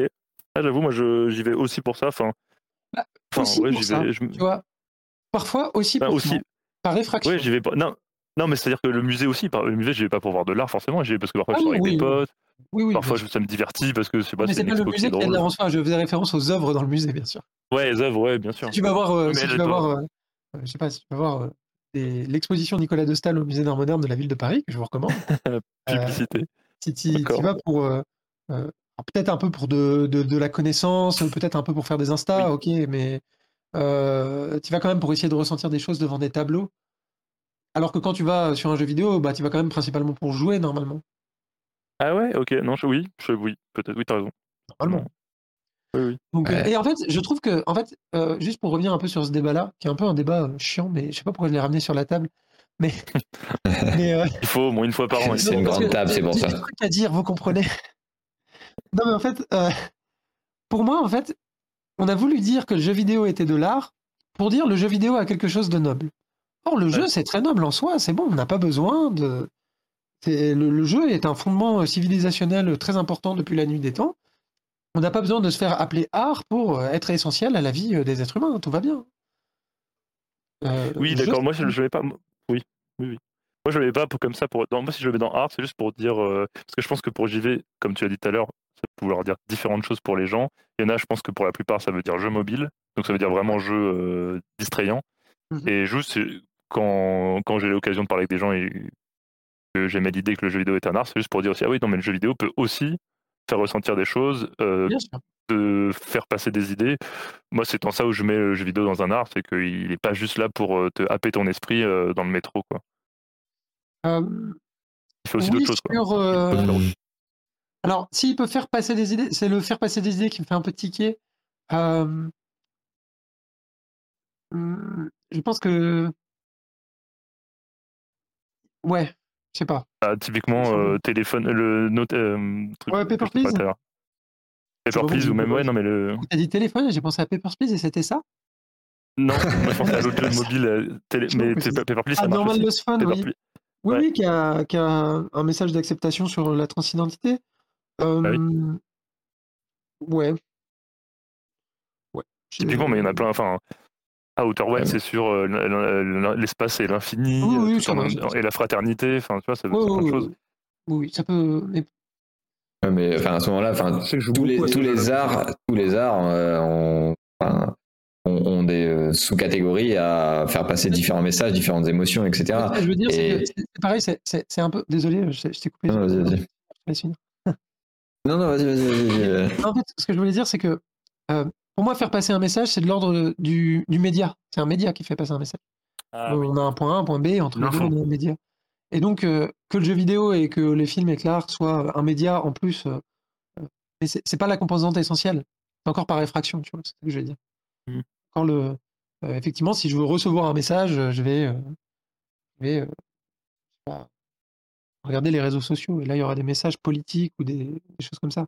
Pour moi, euh, la vocation de l'art ou la vocation du jeu, pour le coup, les deux, c'est pas de faire passer des messages. Ouais, mais- Mais, euh, mais c'est mais c'est- c'est plus de. Après, en montrant des choses, évidemment, on peut, on peut faire comprendre des choses ou ouvrir à des choses. Ou... Mais c'est pas, c'est pas sur ça qu'on va. Enfin, si demain, je, je pense que tu joues, à- tu joues à un jeu vidéo et que tu dis euh, en quoi c'est bien, euh, le fait qu'il ait un beau message ou qu'il t'ait fait ressentir des, des émotions esthétiques, si le gameplay est nul, Ah ouais Ah non, ah c'est oui. pas un bon jeu, non? Ah non, parce que regarde des jeux. Oui, alors ça dépend dans quoi tu mets gameplay, mais tu vois, un, un simple point and click ou un jeu narratif, on va pas dire que le gameplay, il est. Voilà, Ah, ça dépend, on peut y avoir des gameplays euh, incroyables, avoir. même dans des visuels. Non, mais tu vois, novels. bon, je pense- pensons à, je sais pas, Edith Finch, le gameplay, enfin, l'idée est intéressante, elle Ah est oui. bien mise en jeu, mais c'est bien l'histoire qui me fait palpiter, enfin, et tout Ah, l'enrobage vidéoludique. Mais mais- mais il y a du gameplay quand même. Mais Il y a un du gameplay qui est minimaliste, mais il y a du gameplay quand même. Et, euh, Il est là, oui. et Edith Finch, euh, moi, ce qui, ce qui m'émeut, euh, tu vois, le- la scène dont je me rappelle, les scènes dont je me rappelle dans Edith Finch, c'est les scènes de- bah ouais, le poisson. Et c'est un Le truc. poisson, bien sûr, bah, le poisson. Oui, je suis C'est d'accord. vraiment un truc où, à la manette, à la gauche, tu coupes la tête d'un poisson, et à droite, t'as, tu, tu explores une carte avec C'est le roi. Ouais, t'es, le Ah, roi le du- ba- c'est le bateau, ouais. ouais. Et tu fais une espèce de dissociation, t'expérimentes une dissociation. Ah ouais, mais du coup, c'est le gameplay, quoi. Et toutes les parties oui, où tu te promènes, bah, tu te fais un peu chier, quoi. oui, mais elles sont nécessaires pour qu'elles soient Ah oui, bah, après, c'est pas trop long, euh, c'est plutôt bien agencé, le, le jeu est bien, du coup. Mais, euh, mais ce qui est marquant, c'est le gameplay, au final. Ouais, c'est vrai. Parce que c'est c'est vraiment le gameplay qui t'a fait Pas bon exemple. Non, mais je, je- après, c'est pas, c'est pas un, un- un cheval de bataille, mais je, je- je Non, pense non, que mais le- un jeu très beau esthétiquement, un jeu comme Journée, s'il n'avait pas son gameplay, euh, bah, ce serait pas bien. C'est le gameplay dans le Journée, c'est le fait d'être sur les dunes, de pouvoir glisser, d'avoir la sensation de glisser, la sensation de tomber, euh, les décors tout seuls, ils sont beaux, mais ils sont beaux. Ok, mais c'est c'est le- pour moi, c'est vraiment le gameplay qui fait que c'est un grand jeu. Quoi. Ouais, mais du coup, enfin, du, coup, de ta, défini- de ta définition d'art, pour moi, ça rentre dans ta définition en fait, puisque le gameplay, euh, oui, tu vas pour jouer, mais en soi, c'est le gameplay qui te fait ressentir, euh, qui tu Ah vas pour ressentir quelque chose. Oui, mais et tu vas le gameplay ressentir qui une émotion qui n'est pas forcément de l'ordre de l'esthétique. Ça peut être de l'ordre du plaisir. Par exemple, euh, Ouais, mais du coup, ça peut être ça, peut être ça pour n'importe quoi, pour euh, n'importe quel art. bah non, quand tu regardes un tableau, c'est quand même que des émotions esthétiques. Qu'est-ce que Non, Pas, bah non. pas forcément, justement, s'il y a des tableaux qui Ah sont oui. faits pas du tout pour des émotions esthétiques, quoi. Hum, je réfléchis à, à ce que ça pourrait être, euh, à, à part des, des tableaux comiques euh, parodiques. euh, Tableau, bah, Ah. carré blanc sur fond blanc. Ah bah non, mais ça c'est typiquement fait pour faire ressentir des émotions esthétiques. C'est l'exemple, l'exemple Ah ouais. typique. Ah bah Pour moi, c'est un, justement, c'est un exemple méta et du coup, Ouais, c'est ça, ouais. Je suis Ah oui, d'accord dans avec ce Enzo, sens, tu vois. réfléchir sur l'art, mais euh, Ouais. ouais, à débattre. Je suis Ou même, enfin, en esthétique pour Ouais, enfin, tu vois, je, je suis pas un expert en art ou, en tableau ou quoi que ce soit, mais même Ban- Banksy, enfin, pour moi, c'est pas, tu vas pas pour voir un truc esthétique, quoi. Après, C'est, pas truc. Je suis mal parti pour juger. Oui, c'est ça, moi non plus. je- du coup, je m'en Dire, sur en la tant chose. que média et qu'en- en tant que, pour moi, c'est comme du dessin de presse, quoi. C'est- plus, euh, plus euh, de l'ordre de l'humour, quoi. Mais après, il y a Ouais, choses dans l'art con- contemporain Ouais, qui sont de l'ordre de l'humour, effectivement. Et ouais, tu vois. de l'ordre de l'art, mais ça, c'est un grand débat aussi. hein. Il y a beaucoup de Oui, gens qui vont dire qu'effectivement, euh, tout l'art conceptuel contemporain, euh, c'est des blagues, c'est de l'humour, c'est très drôle, mais ça n'a pas de valeur esthétique. Il y a des gens qui vont dire ça. Pourquoi pas Mais euh, Ok. moi, moi, je trouve pas. Mais Non, mais très bien, très bien, très bien. Euh, et ben, et on est pas On va mal. peut-être te hein. libérer, j'avoue, on a... moi c'était passionnant, mais je, je pourrais durer des heures, mais on va peut-être te Ah libérer vu que t'as alors, cours. on, fera, on fera un round 2, écoutez. hein. Un round deux avec plaisir. On fera ça sans les gens qui nous écoutent. on en fera une, en effet. On plaisir. a, on a, on n'a pas parlé de certaines choses encore, mais on verra une autre fois. On verra une autre. Euh, ça va, j'ai j'ai dit mon message important, je, je fais le résumé, c'est comme bon prof. Euh, le jeu n'a pas besoin d'être rare, si les jeux, c'est déjà bien et c'est déjà suffisant. Et ben, D'ailleurs, avec tout ce que tu nous as dit, on va terminer là-dessus euh, par rapport à ta définition d'art, etc. Tu dois nous citer un seul jeu. Un seul, Un seul. un seul, un seul. Un seul, un seul. Il faut y jouer absolument, là tout de suite. Ouais. Euh, merde. Euh, bah, je l'ai déjà cité, mais je vais le reciter. Je sais pas pourquoi je pense à celui-là en particulier, mais euh, Kuru Kuru Kuruin sur Game Boy Advance. Donc ça se trouve en ROM Ah. euh, et ça se, avec un émulateur. Et alors c'est un jeu en vue de dessus. On contrôle un petit hélicoptère dans un labyrinthe. Et en fait le concept c'est qu'il faut que les pales de l'hélicoptère, euh, donc c'est une barre, hein, c'est une barre qui tourne quoi, ne doit pas toucher les bords du labyrinthe. Et on doit se déplacer comme ça à l'intérieur. Et pour moi c'est un gameplay qui est aussi puissant que que Snake ou que Tetris ou que des jeux comme ça. Mm. Et en plus, le level design est super, euh, c'est absolument mignon et coloré. Et, et c'est très. euh, ça, ça mobilise des compétences qui sont pas toujours mobilisées d'anticipation d'un parcours. Et c'est très fun. T'as aimé Getting Over It. Si vous y joué en émulation, ma foi. Mm. Donc voilà. Un jeu arcade donc. Euh, je sais pas si on peut dire arcade. Alors, arcade au sens où la prise en main est très simple. C'est ça que tu veux dire? Oui, ou une succession de niveaux, euh, une volonté de faire les Ouais. niveaux le plus vite, je crois, ça doit être ça, peut-être Euh, oui, l'idée. oui, oui, c'est euh, effectivement basé sur du, du scoring de niveau et de toucher le Scoring, moins voilà. possible les bords, effectivement. Euh, oui, oui, oui. oui. Ok. Oui. Bah, pas un jeu, pas justement. euh, euh, quand tu joues à, à ça ou quand tu joues à Tetris, c'est euh, des émotions que tu peux avoir que en jouant à des jeux vidéo comme ça. Il n'y a pas d'autres trucs qui te provoquent euh, des émotions comme ça. Euh, j'ai une, petite, dernière question. Euh, Est-ce que t'es- donc, tu es fan de Eric euh, Chahi une de tes refs. Tu l'as déjà rencontré? Oui, je l'ai déjà rencontré. Euh, un peu par hasard. Euh, j'étais allé, euh, quand j'étais étudiant au Gobelin, donc c'était une formation Gobelin Engmin, et je suis allé à l'Engmin, il y avait des conférences. Et euh, on l'a croisé avec un, un pote dans la rue, parce qu'il venait donner une conférence. Et euh, je, alors je crois que je savais qu'il venait parce que j'avais emmené ma boîte de Another World. Ah, Et, parce que je l'avais racheté en édition 15e anniversaire, il était ressorti. Il m'a fait une très gentille dédicace. Euh, et notamment euh, parce que j'avais fait l'age rating sur euh, From Dust, son jeu chez Mm. Ubisoft. Et il m'a dit merci pour ton travail sur From Dust signé Eric Chahi. Et donc voilà, Ah ouais. c'est vraiment quelqu'un d'adorable. Parce que j'ai absolument rien fait sur le jeu à part bosser une demi-journée dessus. Et donc il m'a valorisé. Et c'est le genre de créateur. Eric Viennot était un peu de ce bois-là aussi. C'est des gens très créatifs, mais qui sont pas du tout dans, tu sais, le style mégalomaniaque aigri, tu vois. Ouais. C'est vraiment des gens qui, qui travaillent sérieusement, qui mènent leur barque, qui respectent les équipes avec lesquelles ils travaillent. Et euh, il y en a pas beaucoup des comme ça. Ouais. Moi, je l'ai j'ai rencontré aussi euh, lors d'une euh, game jam. On Ah. faisait une game jam à Montpellier et il participait à la game jam en Ah, mode invité et tout ça. Et, euh, et oui, il avait l'air très, très sympa et euh, il- enfin, très calme et assez, assez réservé, Ouais. mais, euh, mais, euh, mais très, très gentil et, euh, et, ah, et au final très approchable. Et, c'était rigolo. Parce que Quand j'ai vu, euh, quand j'ai vu son nom, j'ai fait Ah oui, c'est vrai. puisqu'il faut, euh, puisqu'il faut balancer un peu, pour moi, euh, Eric Chahi, c'est un peu euh, l'équivalent d'un. Enfin, il n'a pas fait énormément de jeux, mais le fait d'avoir fait Another World tout seul comme ça, pour moi, il, a, il a révolutionné à son époque le jeu vidéo. Et à un niveau comparable à un Citizen Kane de Orson Welles pour moi, et il n'a pas du tout euh, le l'exposition médiatique Le mérite. qu'il devrait avoir, la capacité de faire des jeux qu'il devrait avoir, parce que je pense qu'il galère à financer ses projets, et ça, ça me fait chier. Et pendant ce temps-là, on appelle des gens comme euh, David Cage euh, des godards du jeu vidéo, et ça m'emmerde. Faux. Parce que, parce que lui, pour le coup, tombe directement dans cette catégorie des gens avec qui les gens n'aiment pas travailler. Donc voilà, si tu écoutes David, les gens te- n'aiment pas travailler avec toi. Change. Arrête d'être. Je pense qu'il sait, vu le nombre de. Je crois qu'il est en pro- procès, hein, je crois, en ce moment. C'est pas lui, mais je sais que la structure euh, Quantic Dream euh, a eu des, des, des, des, des- procès, en tout cas des, des, des problèmes. Après, euh, c'est une histoire un peu compliquée. J'ai un peu le off, mais c'était un peu plus compliqué que ça. Mais, euh, mais en tout cas, tous les gens qui bossent là-bas, euh, quand ils sortent, ne font que dire on en a marre de travailler avec lui, il est pas là pour donner les feedbacks, il nous fait défaire ce qu'on a fait, et donc ça, faut arrêter. Et, et euh, pareil pour Michel Cancel, euh, le créateur de, de Rayman, qui a été cancel. Euh, et, et voilà, en fait, juste, on peut être. En fait, je sais pas si vous avez vu ce film, désolé, je, je fais un- une digression alors que c'est la fin de l'émission.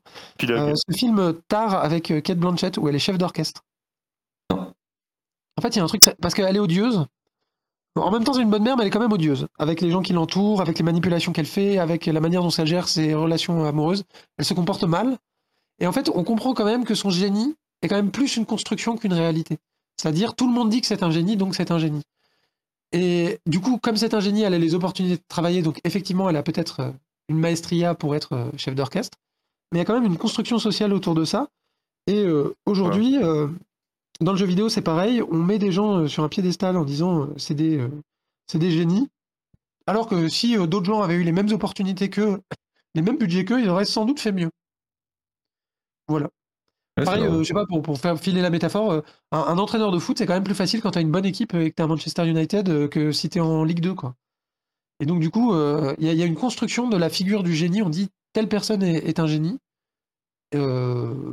Euh, sans doute parce qu'il a eu euh, les opportunités et, et c'est sans doute très construit et pas basé sur des choses réelles. Ouais, c'est- je suis d'accord. Ouais, je- d'accord. Notamment, tu as fait le lien avec le sport, tu vois, dans le, le sport, là, notamment avec l'Ultimate Frisbee, euh, où tu vis pas mal ça euh, dans, dans des équipes où tu as des joueurs stars, qui sont des stars parce que tu en fais des stars. Oui, voilà. Et, euh, Parce qu'il a été décidé que, euh, que tel... Et du coup, comme ils sont joueurs stars, j'imagine qu'on leur passe plus le frisbee, etc. Et donc, Mhm. du coup, ils ont plus l'occasion de s'exprimer. Et donc, du coup, euh, euh, du coup ils, ils deviennent meilleurs. Mais, mais euh, et voilà, et je, je- je trouve que. euh, déjà, après, je suis- non, mais il faut pas qu'on reparte sur un truc, mais Non, non, de toute façon, il faut arrêter de, de starifier les gens de manière générale.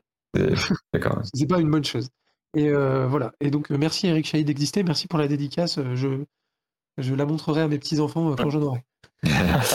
Et on Et va- regardez d'ailleurs le, le, le, le- le- je trouve très touchant la- le discours qu'il a fait au, au Pégase en 2000. Ouais, quand il a eu son Pégase d'honneur, ouais. Voilà, Alors, Pégase d'honneur. C'est un- non, mais- ça où tu vois tout de suite que le, le gars est un amour et Voilà. Et donc, en fait, euh, moi, Roselyne Bachot qui lui donne son truc et tu vois que Roselyne Bachot ne sait même pas qui c'est. c'est ça. Ouais, ça me fait de la peine. Mais oui. Mais tu vois, euh, moi, je, moi, je m'en fous que ce soit un génie, c'est un mec bien, quoi. Et ça, ça n'a pas de prix, Oui. quoi. Après, euh, et après, c'est c'est un mec bien qui a bien travaillé. Voilà, c'est les deux. Je suis d'accord avec Maxime, on va arrêter de, de starifier les gens, à part François. François est l'unique star de Oui, ce oui, bah, monde. non, mais n'hésitez pas, parce que moi, il faut que je monétise un peu, donc... euh, Et enfin, Vas-y, fais ta com, François. la dernière question, de, euh, la, la dernière question de Maxime. Euh, quand est-ce que tu retournes battre question pour un champion? Euh, Inscrit la semaine dernière, j'attends qu'il me rappelle. Voilà, on attend tout ça. Voilà. Euh, N'hésite pas à nous donner je suis dans une espèce de, de mood très bizarre où je révise pas, je suis un peu hors de mes moyens. C'est un peu Ah. Euh, tel, euh, Ressaisis-toi. voilà, tu vois, tel un club qui aurait joué la Ligue des Champions, qui serait qualifié à la grande surprise de tout le monde des poules, qui aurait été battu en huitième de finale et qui là revient et, et vise le titre. Tu vois. on a hâte de voir ça. Euh, écoute, si tu n'hésitez pas à aller voir euh, sa chaîne Twitch, la chaîne de, de François, son, à le suivre sur Twitter et d'autres réseaux à. Bah, euh, Twitter, c'est Camden, mais alors apparemment, euh, ça va dégager, donc j'ai refait un compte sur Blue Sky. Euh, Twitch, effectivement. Et sinon, euh, si vous aimez le cinéma, j'ai un letterboxd euh, bien achalandé. Et, euh, et je vous remettrai tous les liens qu'on a fait, qu'on a passé pendant l'émission, ainsi que tous les liens de ces, de ces réseaux sur la rediffusion sur YouTube. Donc n'hésitez pas à aller jeter un œil pour la prochaine fois. En tout Et cas, merci à vous pour l'accueil, hein, et- comme je l'ai dit. Merci à vous deux pour l'accueil. Et puis pour le jeu, vraiment excellent car j'ai gagné. C'était un plaisir. Merci beaucoup François pour, euh, pour ta participation et euh, tout ce que tu nous as apporté tout ce que tu as dit. C'était très agréable, très intéressant. Euh, donc merci beaucoup à toi. Ouais. Merci beaucoup à Enzo euh, de nous avoir, euh, de m'avoir assisté et euh, d'avoir euh, grandement mené cette belle émission. C'était euh, très agréable. Euh, merci à tous d'avoir suivi merci, euh, merci d'avoir suivi l'émission. Euh, on vous fait des gros bisous et euh, on espère se retrouver très vite pour une, pour une nouvelle émission. Hein? Ce serait très très cool. Tous. Ciao. Des bisous, des bisous